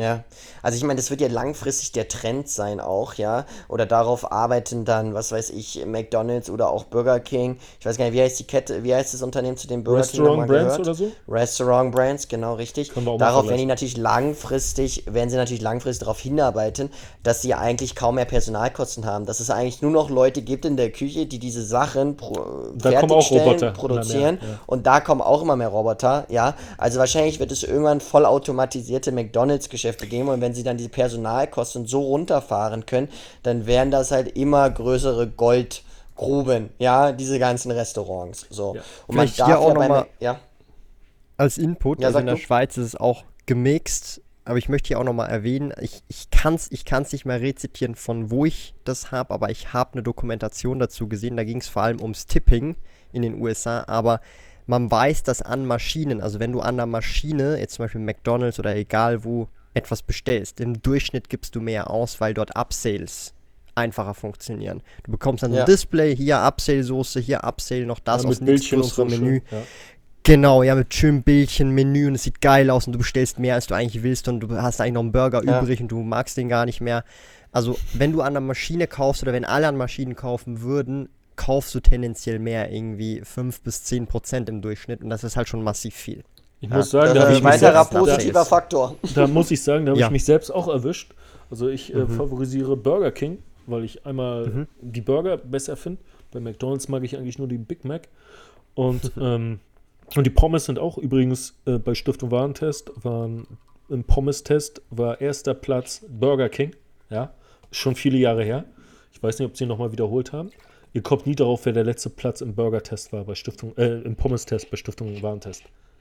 Hoffentlich KFC. nicht McDonalds, weil ich finde die am besten. Ikea. KFC hätte ich jetzt auch gesagt. Ikea. Es war Ikea. Äh? Oh, ja. Ich wusste nicht mal, ich dachte, die haben nur Hotdogs. Nee, nee, die, die haben allen möglichen Scheiß dort. Ja, egal. Auf jeden Fall äh, habe ich mich dabei erwischt, dass ich mache meine Bestellung, kommt auf, wollen Sie dies, wollen Sie das, und ich so überspring, überspring und dann, bevor du bezahlst, fragen sie, wollen Sie es Maxi machen für nur, dass ich 49 Cent mehr. Großes Getränk und große Pommes statt Mittel. Mhm. Und ich habe fast immer das Größere genommen. Und hätte mich jemand an der Kasse gefragt, hätte ich Nein gesagt. Ja. Ich weiß nicht warum. Ich glaube, weil ich diese Zahl sehe, wo da nur, weißt du, hier steht der Preis. Yes. Sagen wir das Menü mit Coupon, Pop sagen wir kostet 9,99, ja. Und mit jetzt steht da, und jetzt, ja, ja, klar. Und dann steht da plus 49. Und dann denke ich, da sind ja nicht mal 5%. Hä? Ja, klar, mach Maximann. Gib her den Scheiß. Brauche ich nicht. Schaffe ich kaum. Mhm. Weißt du, aber das, ich gehe jetzt nicht so oft natürlich, sonst wäre ich ja ein kleiner Fetti. und, ähm, aber das mache ich dann auch, ja. Wo du sagst, fiel, fiel es mir so ein. Ja. Wir ja. können ja mal Restaurant Brands, was ja Burger King ist, vergleichen. Äh, mit, mit McDonald's. McDonald's. und die sind ja. äh, jetzt seit Jahresanfang fast parallel gelaufen, was der, das Endergebnis, nämlich McDonald's minus 6%, beides Euro, ne? Äh, Restaurant Brands minus 2. Auf Einjahresbasis ist sogar Restaurant Brands 10% im Plus, McDonald's 3 im Minus. Und aus 5 Jahren gewinnt aber mit viel Abstand McDonald's plus 67, Restaurant Brands plus 21. Ja, also im Einjahreschart und seit Jahresanfang hat Restaurant Brands die Nase vorne, aber nicht auf fünf Jahre. Die kam nämlich McDonalds viel besser durch das Corona-Tief und die Corona-Phase anscheinend, ja. Genau. Ja. Und seid ihr ähm, denn in eine der beiden Aktien? Ich habe mir auch noch kurz Yum Brands angeguckt. Das Yum ist ja, glaube ich, KFC, KFC, ähm, genau, gehört dazu. Und Pizza Hut, bin ich mir jetzt nicht gerade hundertprozentig mhm. sicher. Die Richtig. haben auch ähnlich Richtig. schlecht performt. Aber Dominos tatsächlich, wenn ich hier to date angucke, sind sogar über 3% im Plus. Also die machen irgendwas richtig. Vielleicht ist Pizza einfach bessere Marge, weil sie den Fokus haben. Das ist ja schon ein großer Abstand versus äh, also Dominos, zu den anderen. Enterprises sehe ich hier mit minus 28 auf Jahresbasis. Hä? Dominos ja. Pizza. Ja, ja, Domino Domino's Pizza Enterprises 2980 ist der Kurs. Minus 28. Also DPZ, Kürzel DPZ. New ich York arbeite nicht mit Kürzel, ich bin in Deutschland.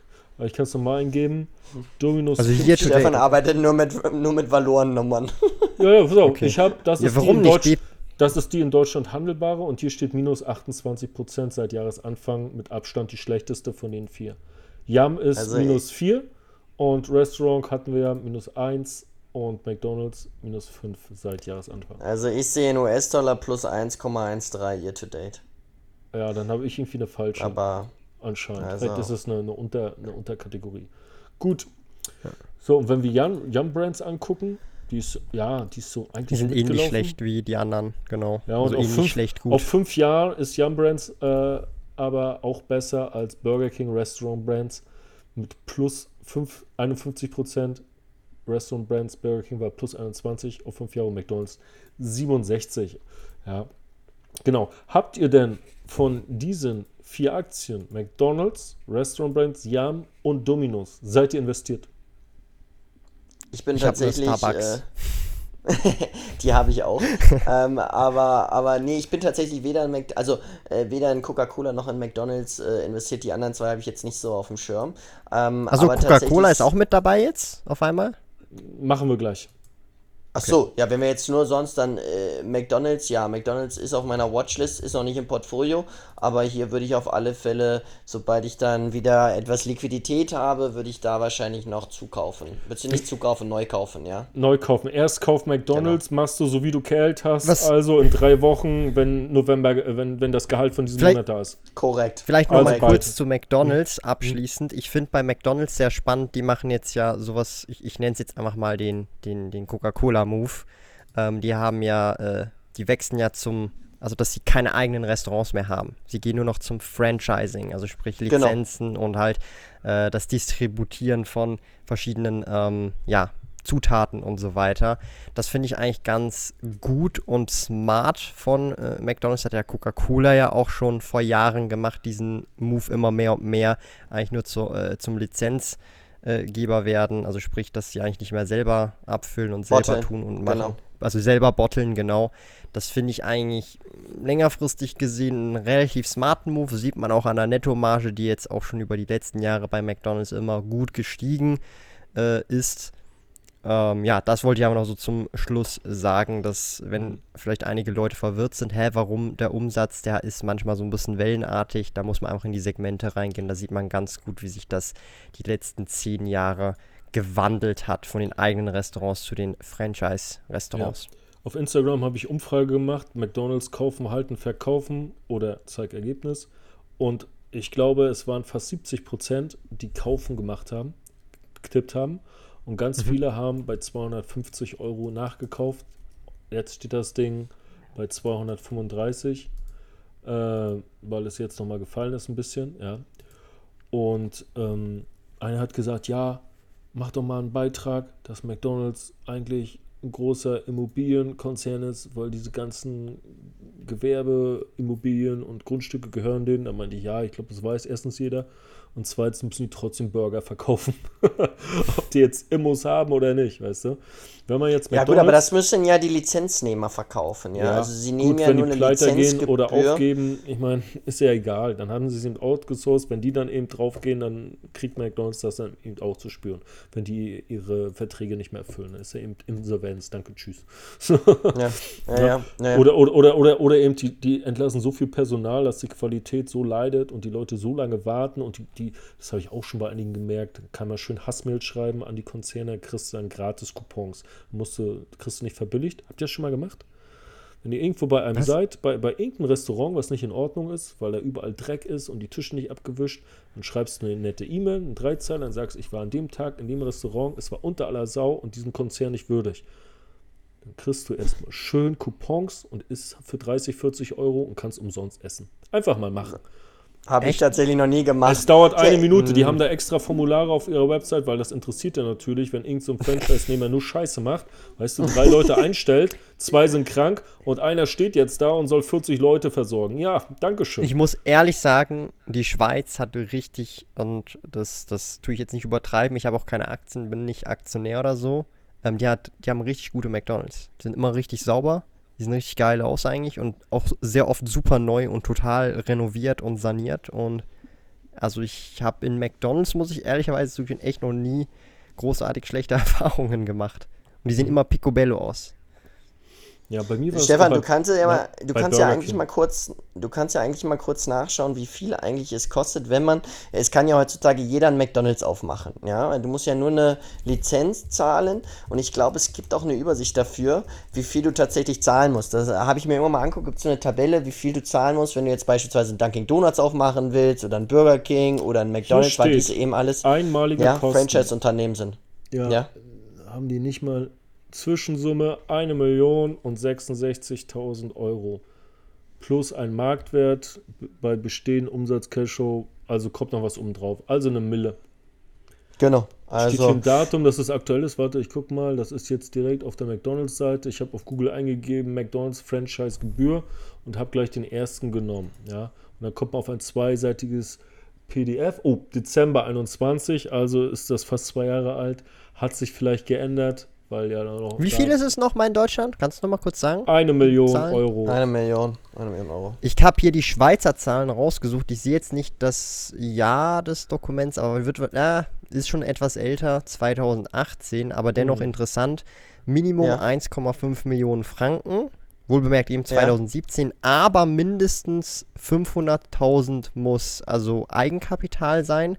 Der Rest kann durch, also, also finanziert werden. Also das heißt, du musst ein Drittel von der Summe, die du hast, mit Eigenkapital ähm, bringen, um einen McDonalds ja. zu öffnen. Wahrscheinlich ist es heute zwei oder zweieinhalb Millionen. Ähm, das wird so in dem Bereich sich bewegen, wahrscheinlich heutzutage mhm. in der Schweiz. Wäre mal interessant zu wissen, wie schnell sich das dann rentiert, ja, über wie viele Jahre. Also, weil ich meine, wenn du McDonalds in einer guten Lage hast. Wir dann, sollten äh, so McDonalds-Typen finden und mit dem Interview machen. Und dann tragen wir ihn zu dritt aus, wir wollen alles wissen. Ja, ich will auch wissen, ob er Burger gratis kriegt. Das ist die wichtigste Frage. Ich stelle hier als erstes. Du kriegst, ich, ich, kann, ich kann über Insights sprechen. Ja? Oh, jetzt ähm, geht's du, los. Erzähl uns alles. Du, du, du kannst Burger, die es nicht gibt, einfach selber machen. Ich habe auch schon sehr viele spezielle Burger bekommen. Also meine zukünftige Jetzt bei McDonalds äh, Frau, oder was? Also Verlobte, ja, ja, hat er dort gearbeitet zwei Jahre und es gibt dann, du kannst dir dann richtig crazy Burger machen. Ja, solche Burger, die gibt es gar nicht irgendwie so ähm, statt äh, McChicken mit Big Mac Soße und alles mögliche. Also alles Sachen, die eigentlich nicht gehen normalerweise. Aber nochmal zum Punkt, ähm, ab wann und wie sich das lohnt. Ähm, ich, ich habe mir das mal hochgerechnet, also zum Beispiel in Top-Locations in der Schweiz, anhand von Zahlen, die ich gehört und gezwitschert bekommen habe, was man so an Tagesumsatz und so weiter macht, ja. ähm, ist es tatsächlich so, dass du je nach Location zwischen ja, ähm, 1,5 bis 2 Millionen Umsatz pro Jahr locker machen kannst. Auch mehr ja. möglich. Ja, Umsatz, ja. Umsatz. Nicht Gewinn, nicht, sondern einfach Umsatz. Und mhm. dann kann man sich ja ausrechnen, wie das äh, mit der Marge ist. Und dann kommt es auch sehr darauf an, wie viele Mitarbeiter du hast, weil das sind deine höchsten Kosten neben der Miete und Co. tatsächlich. Ähm, und da gibt es auch verschiedene Modelle, wo du eben, also ja, wo du halt dann teilweise, und da muss ich auch ehrlicherweise zugeben, das wird auch in Deutschland ähnlich sein, wenn du halt irgendwelche Ausländer auch mit einstellst und gut, die keine Ausbildung und so weiter haben, die bekommen dann vielleicht nicht so viel wie jemand, der eine Ausbildung hatte und dann direkt so einsteigt. Ja, also da, da muss man realistisch sein. Also da kommt es dann sehr darauf an, ähm, aber äh, lohnen tut sich so, wie ich rausgehört habe, mit denen, die ich auch gesprochen habe, die solche Franchises halt tatsächlich auch führen. Sei es jetzt McDonalds oder auch in der Schweiz Migrolino oder andere Franchises, lohnt sich tatsächlich. Du bist dann eigentlich so ein Semi- Selbstständiger slash Unternehmer, mhm. der halt nach System arbeitet. Du hast halt, du kannst halt Zeit mehr oder weniger selber auch einteilen. Und also Aber du hast relativ strikte äh, strikte ja, ja, das, Anweisungen, ja, wie das der LAN so, aussehen aber dafür muss. funktioniert's. Aber dafür funktioniert natürlich, weißt du? Natürlich, Also natürlich. Du, du hast halt, wenn du wenn du das machst und jetzt nicht irgendwie, weil die Location wird dir vorgegeben. Also die Location ist nicht so, ich suche mir jetzt eine Location aus, sondern das ist eine ah, Location, ist so? die dir zugewiesen. Ja, ja, ja. Oder du hast halt eine kleine ah, okay. Auswahl, aber du, in der Regel. Hattest du den Plan, kannst jetzt nicht sagen, Thomas? Hm? Hattest du Nö, ich nicht, aber ich, nee, ich nicht, aber ich, ich, ich kenne Leute, die das jetzt schon gemacht haben und das jetzt schon seit Jahren äh, tatsächlich erfolgreich machen. Mhm. Äh, eben, sei das jetzt Migrolino, McDonalds und Co. Und mhm. es ist tatsächlich, wenn du so motiviert bist, aber du willst halt nicht so dieses komplett selbstständige Unternehmertum, du weißt nicht wie, wo, was und so, sondern du bist da, das ist eine relativ strikte Guideline. Und es funktioniert dann dafür aber auch. Also die, mhm. ich sage jetzt mal, die Fail-Quote ist wesentlich geringer, als wenn ich jetzt selber ein Restaurant eröffne. Aber du brauchst mhm. halt diese riesige Summe, die du investieren musst upfront. Aber es funktioniert wirklich. Also jetzt nicht irgendwie, aber du brauchst halt so viel Geld, dass, darum können es auch nicht so viele machen, ja. Also das ist halt schon die Einstiegshürde. Mhm. Thomas, hast du deine zukünftige Frau auch im McDonalds kennengelernt? Nein, nein, nein. Wo hast du sie kennengelernt? Facebook. Oh, Facebook. Oh, das ja, ist vor, vor jetzt bald zehn Jahren. Aber wann, das wann war das? Ist ja, Vor bald zehn Jahren. Zehn Jahren. Ja, da war Facebook noch in. Ich erinnere ja. mich, da habe ich angefangen zu studieren, 2013. So, eine Sache war noch. Ja. Und zwar. Aber weil, sag mal, jetzt noch ganz kurz, Thomas, du hast ja gesagt, du bist noch nicht in McDonalds investiert. Ist das jetzt, wir sind ja relativ positiv jetzt eigentlich aus dieser Diskussion rausgegangen. Ist das was für dich? Und danach, Stefan, gehst du von deinen Tech-Aktien jetzt auch in McDonalds rein? Ähm, ich muss ehrlicherweise zugestehen, ich habe mir ja dieses Jahr so vorgenommen, so das Frühjahrsputzjahr. Ich wollte ja sehr fokussierter mein Portfolio mehr konsolidieren und dann nächstes Jahr dann wieder frisch reinstarten mit neuen Aktien oder neue Käufe, die ich dann auch tätige, ins Portfolio nehmen. Ich habe jetzt zum Beispiel McDonald's und Microsoft tatsächlich schon länger jetzt in meiner Watchliste fürs kommende Jahr. Und es wird dann tatsächlich so sein, dass ich im kommenden Jahr auch größere Käufe mache. Dann direkt, also wenn ich dann die Position aufbaue, irgendwie 20, 30.000 in dann diese jeweilige Einzelaktie reinstecke, damit es halt dann auch einen guten Chunk, also irgendwie 4, 5 Prozent vom Portfolio auch ausmacht äh, ja. tue. Also McDonald's und Microsoft sind aktuell bei mir auf dem Titelthema. Microsoft auch deswegen, weil Activision Blizzard ja mehr oder weniger nachher Microsoft ist und ich habe auch eine größere Position Activision Blizzard mit fast 10.000 Franken. Also das einfach nur so als Hintergrund. Also Gibt es ja, da eigentlich schon Infos? Gibt es eigentlich schon Infos, ob sie, wenn sie jetzt die voll integrieren, die Activision Blizzard, äh, vorausgesetzt es wird jetzt in allen Ländern akzeptiert, die Übernahme, ob du dann für Activision Blizzard, ob es irgendwie ein Tauschverhältnis gibt? Nein, soweit ich weiß, ist der Stand heute noch unklar. Also es kann ein Tauschverhältnis sein, das ist so das, was ich eigentlich gerne haben wollen würde, aber es kann ja. natürlich auch sein, dass du einfach ausbezahlt wirst. Aber soweit ich zumindest informiert bin, gibt es da noch nichts Offizielles, noch nichts, wo man sagen kann, hey, auf das kann man vertrauen, weil die wissen das selber noch nicht, wie das exakt stattfinden wird. Stimmt. Ist Kolja von Aktien mit Kopf nicht auch da investiert in Activision Blizzard? War da nicht was? Das weiß ich nicht. Er hat irgendwas weiß mit Gaming, hat doch. Ich glaube, er, er hat da auch mal. Ja, so also CD Projekt hat er, aber Activision Blizzard. Hat er die nicht verkauft, nicht. weil die abgekackt sind? So krass. also mir, mir war was, als hätte er irgendwas geteilt in der Story, weil er da irgendwie investiert war, aber weiß ich nicht, müsste ich ihn fragen. Sind wir kurz also Activision Blizzard ist ja nicht abgekackt. Nee. Also CD Projekt nee, ist abgekackt. Nee, nee, CD Projekt, ja, ja, genau. Ja, ja. Nochmal zu, äh, zu, zu McDonalds. Ich habe mal geguckt, was die Dividendenrendite aktuell ist. Und habe ich hier eine Zahl gefunden, ja. 1,62 Prozent. Um deine Frage zu beantworten, Max, ob ich mir die kaufen würde. Nein, ich würde sie mir nicht kaufen, weil sie mir nicht spektakulär zu, genug ist. Ja, es ist so ein halbsicherer Wert. Wenn man Dividenden ähm, ähm, Strategie fährt, kassieren möchte. Auch. Ja. ja, das mache ich ja nicht. Also ich habe sie nicht auf der Watchlist, aber sie ist sehr beliebt, wie ich, wie ich sagte, irgendwie, als ich gefragt habe, in der Umfrage 70 Prozent sagen kaufen. Und ähm, es ist halt, man, man, kennt das eben aus dem städtischen Bild, jeder kennt die Marke und ähm, sie ist bei Abonnenten anscheinend sehr, sehr beliebt. Ja, die hatten wir jetzt zwar ja. nicht in der Umfrage als Themenwunsch, aber äh, ich merke das ja auch, wenn ich da irgendwie dementsprechend Beiträge mache, dass es da viele Reaktionen und Likes gibt. Also jetzt müssen wir aber stoppen, weil sonst gehe ich nachher wirklich noch in Mac ist hier. Also jetzt, jetzt, jetzt nein, genug, nein, okay? Jetzt ist äh, genug. Pass auf, jetzt pass auf, ist 20 Uhr, ist kein Ding. Wenn du, wenn du los bist, musst du los. Dann mache ich noch mit äh, Max ein bisschen weiter. Max, nee, ich meinte einfach wegen, das war das, weil ich habe jetzt richtig so. sonst richtig Bock Hunger auf Mac, weißt du? Ey, gönn dir doch heute Macis. die ganze auf. Zeit hier. Gönn dir Macis, mach ein Foto und dann sagst du, weil wir im Podcast drüber geredet haben, weißt du? Nein, nee, pass auf, wenn der Podcast online ist, nimmst du dann den Link und sagst, wir haben so hm. lange über Macis geredet, da muss ich hin, hier die Macis-Folge und ich nehme dann auch oh für Gott. Spotify das McDonalds-Logo oder so oder ein Big Mac oder so als, als für, eigentlich habe ich gedacht, ich mache ASML, aber jetzt, jetzt sind wir so, so, jetzt hat McDonalds so viel Platz eingenommen. Aufmerksamkeit es, bekommen. Ja, ja, wir hatten so viel zu erzählen. Interessant. Ja, es ist, es ist live, ja, es ist halt nicht geskriptet. So, ich habe nee. noch mal kurz gegenübergestellt, also ich wollte mal kurz sehr festhalten, von diesen ganzen Fastfood-Aktien, Restaurant-Brands, Yum, McDonalds, äh, und da war noch die Domino andere. Pizza. Genau, sind wir alle nicht investiert, aber Ihr beide habt McDonald's auf der Watchlist. Ist das korrekt? Korrekt.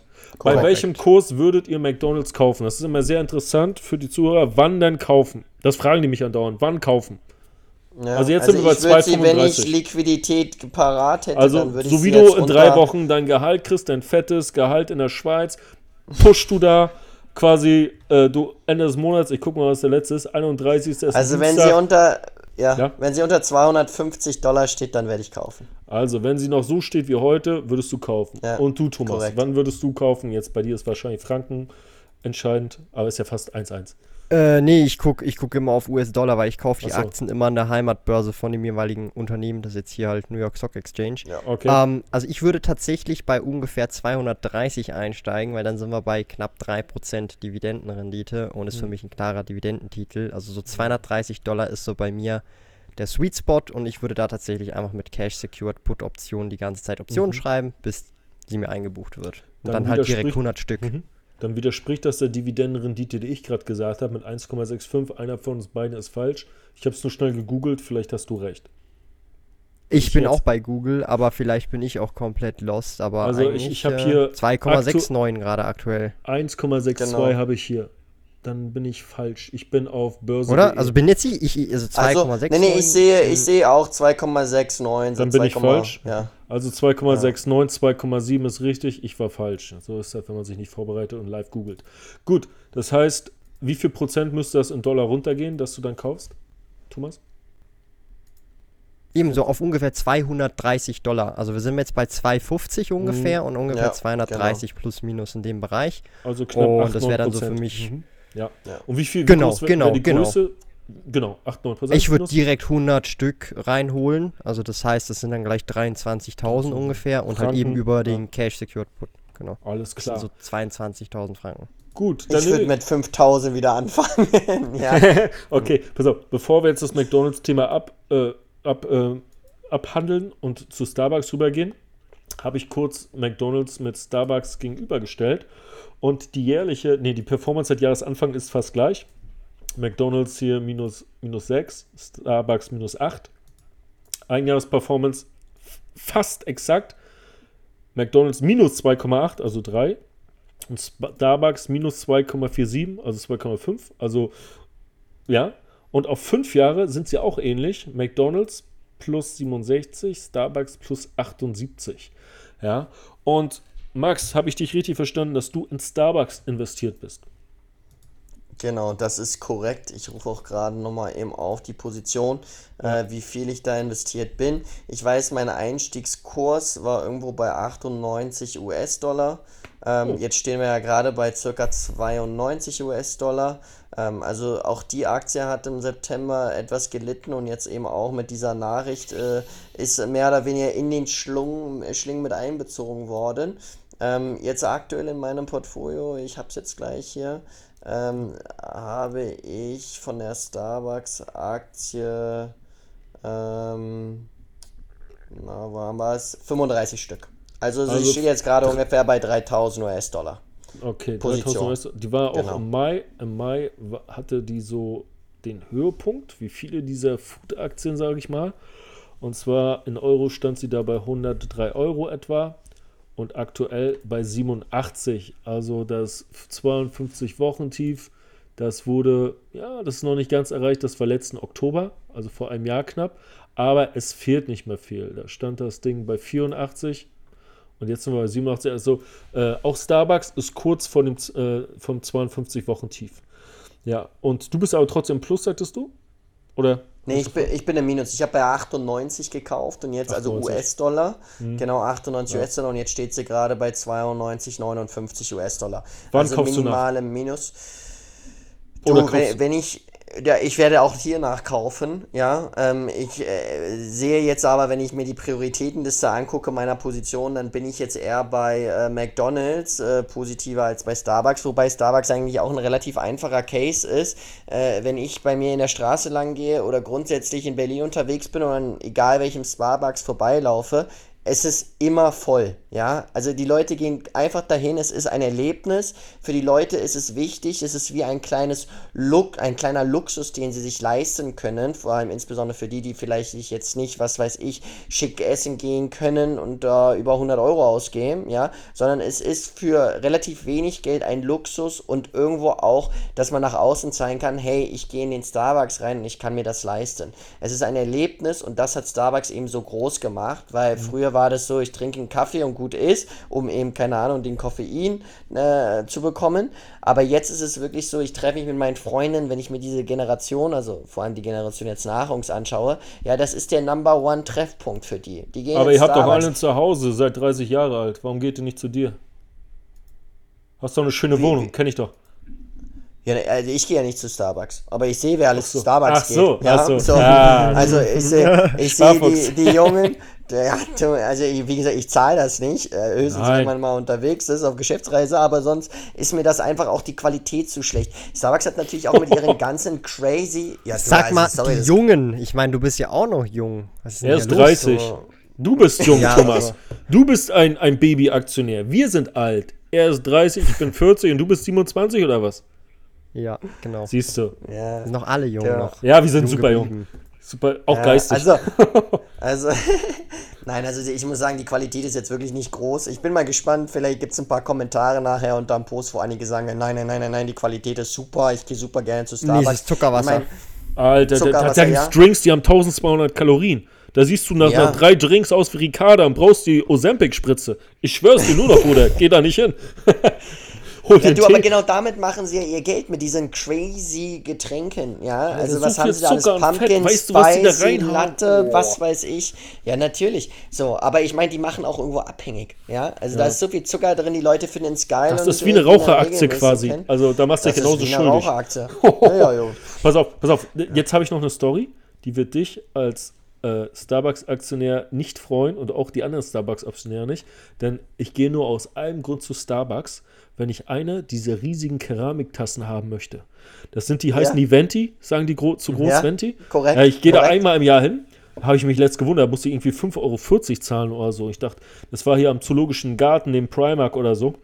Ich ja. brauchte eine neue Tasse, weil ein, zwei Tassen sind bei meiner Ex, Ex geblieben und so. Und dann brauchte ich neu, weil die sind richtig geil für Suppe, weil du eben mehr als einen halben Liter reinkriegst. Oder weil ich, ja. weil ich auch große Kaffees trinke, natürlich günstig zu Hause und so. Ich, ich kaufe mir auch keinen Kaffee, ich bin nicht bescheuert. So, weißt du? Und dann hast du diese großen Tassen, die richtig stabil sind. Und ja. da wollte mir der Lümmel echt einen Pappbecher geben. Ich so, ich dachte, ich gucke nicht richtig so, kannst du mir bitte eine, eine Tasse geben? Mhm. Und dann gehe ich mit der Tasse einfach raus, die noch halb voll ist, und dann gehe ich los und trinke. Alter, du bist wirklich ehrenlos. Ey, das, das ist ehrenlos. Halt bloß dein Maul. Ey, 5,40 Euro, da kannst du mir nicht sagen, dass die Tasse nicht dabei ist. Ey, ich kaufe den billigsten Filterkaffee, ja, den sie haben mit Milch. Oder macht man sich dann selbst irgendwas da rein, ja. Und, und ey, ich habe hier zu Hause drei, Alter, vier Taschen. Stefan. Und ich würde sagen, ey, erzähl nichts, die Tassen sind so geil, die brauche ich. Ey, die verkaufen die für 20 die Euro. Die kannst du aber auch kaufen, ja. 20 eben. Euro sind die. Pst, also wirklich, nein. Also für 5,40 Euro für einen beschissenen Kaffee ist die Keramiktasse. Darum wollte dir einen Pappbecher geben, der hat's gesmellt. Ja, ja, ja, ja, ja. Aber ich, ich hätte nicht, ich hätte nicht angenommen. Ist mir scheißegal, Mann. Ey, das ist einfacher Filterkaffee für ein paar Cent. Da ist die gebrauchte. Die Kasse ist ja nicht neu, die ist ja gebraucht. Das ist ja wie ein Gebrauchtwagen. Jetzt ist weiß ja ich, warum meine Performance-Seite ja so schlecht ist. Sag mir nicht, du hast das im Danke, Mai gemacht. Stefan. Aber, aber seid ihr beide in Starbucks drin? Ja, ich bin ja. auch drin. Pass auf, wenn ich das nächste Mal in die Schweiz komme, ne, dann bringe ich ja. euch extra zwei Starbucks-Tassen mit. dann sind wir Mittäter. Ja, ihr, ihr hängt da mit drinne, wie in der scheiß Mafia, dann müsst ihr schweigen. Schade, dass es ein Podcast ist. Mal gucken, wann sie die Bullen rufen, ey. Ja, ich also, also an alle Zuhörer, ich möchte natürlich niemanden überreden, aber die Tassen sind geil. 5,40 Euro. Vielleicht haben sie schon angehoben, aber geile oh Tassen, ey. Sind so super. Oh Gott. Gut, aber äh, ja, wir müssen alle den Gürtel enger schnallen. Du weißt, Inflation, dies, das, ich muss sparen für die Rente.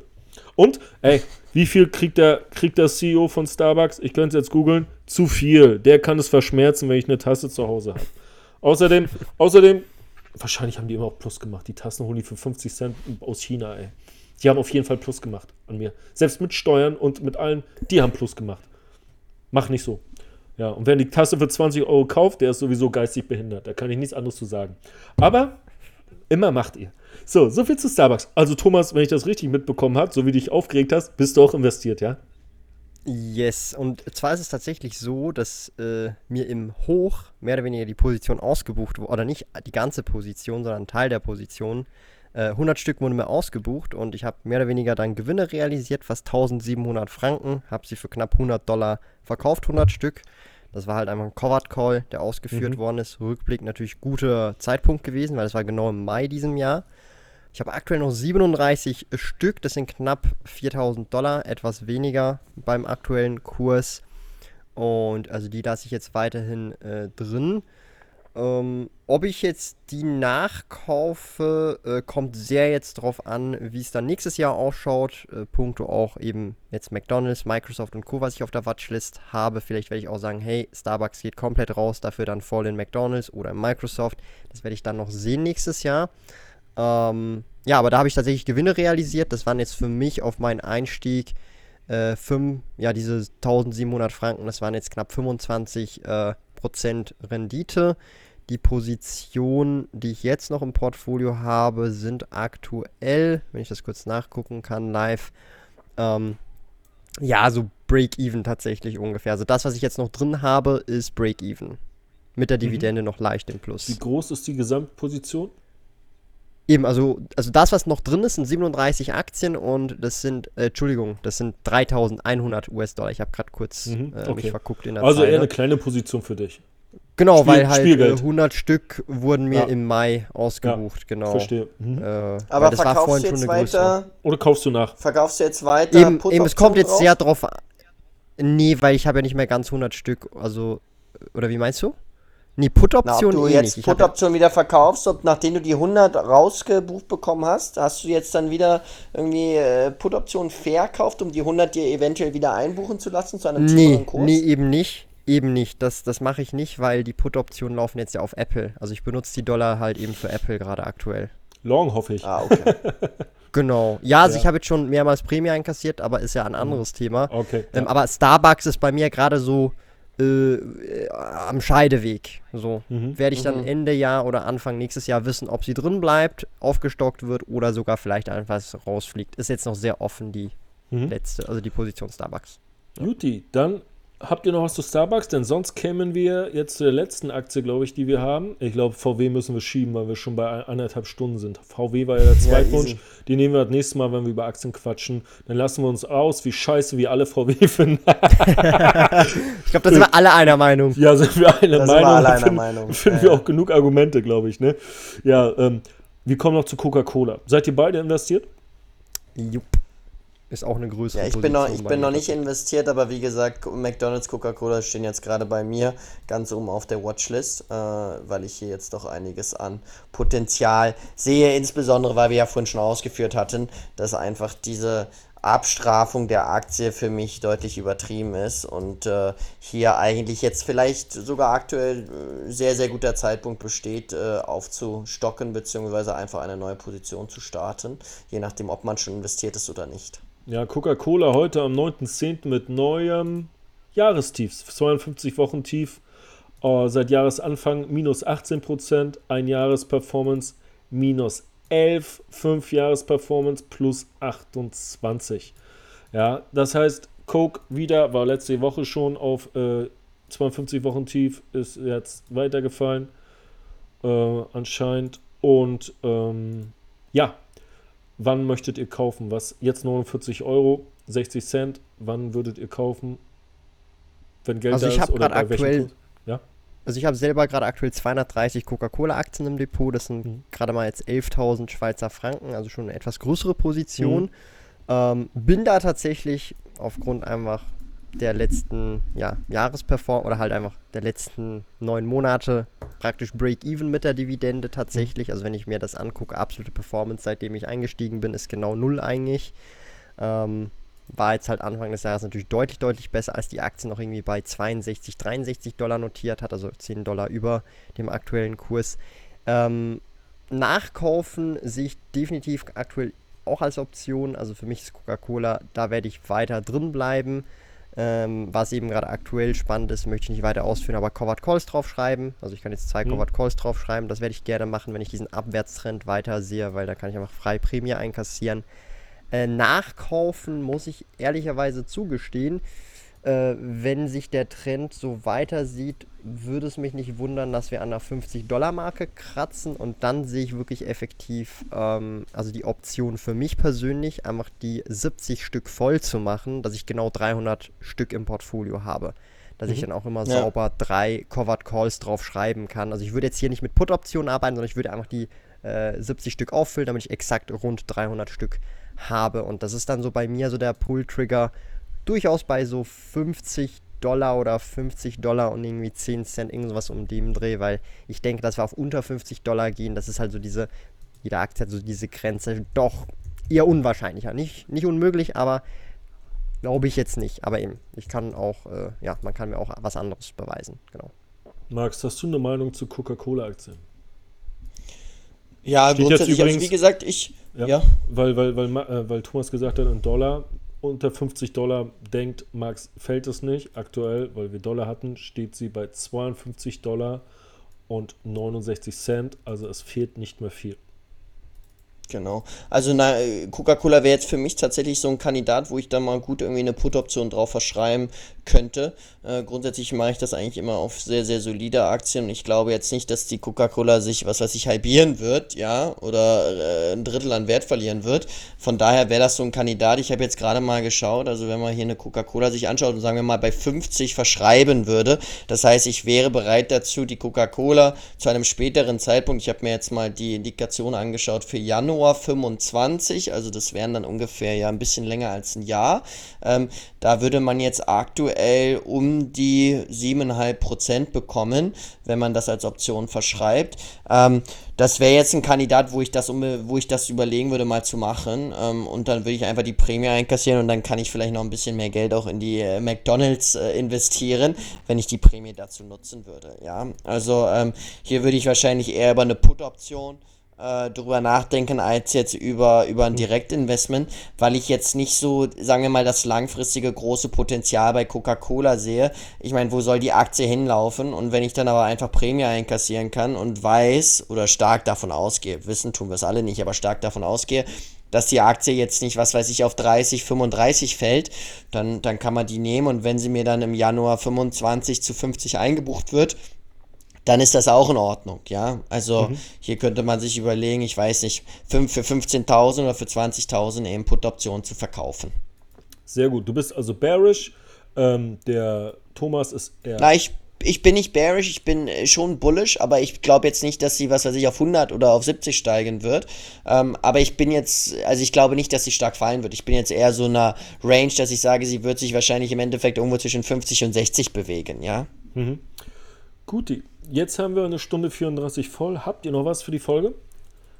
Ansonsten danke ich euch für die Teilnahme und danke auch dem Zuhörer wieder fürs Einschalten. Abo bitte nicht vergessen und wenn du ein Gönner bist, gibst du 5 Sterne. Äh, ob wir nächste Woche eine reguläre Folge machen, wieder über Aktien quatschen, weil VW ist ja noch offen, weiß ich noch nicht. Oder ob wir irgendeine Themenfolge machen, das wird sich entscheiden. Ähm, ansonsten danke ich euch beiden und wünsche euch noch einen schönen Abend. Tschüssi. Danke euch beiden. Bis, Bis zum nächsten Mal. Tschüss.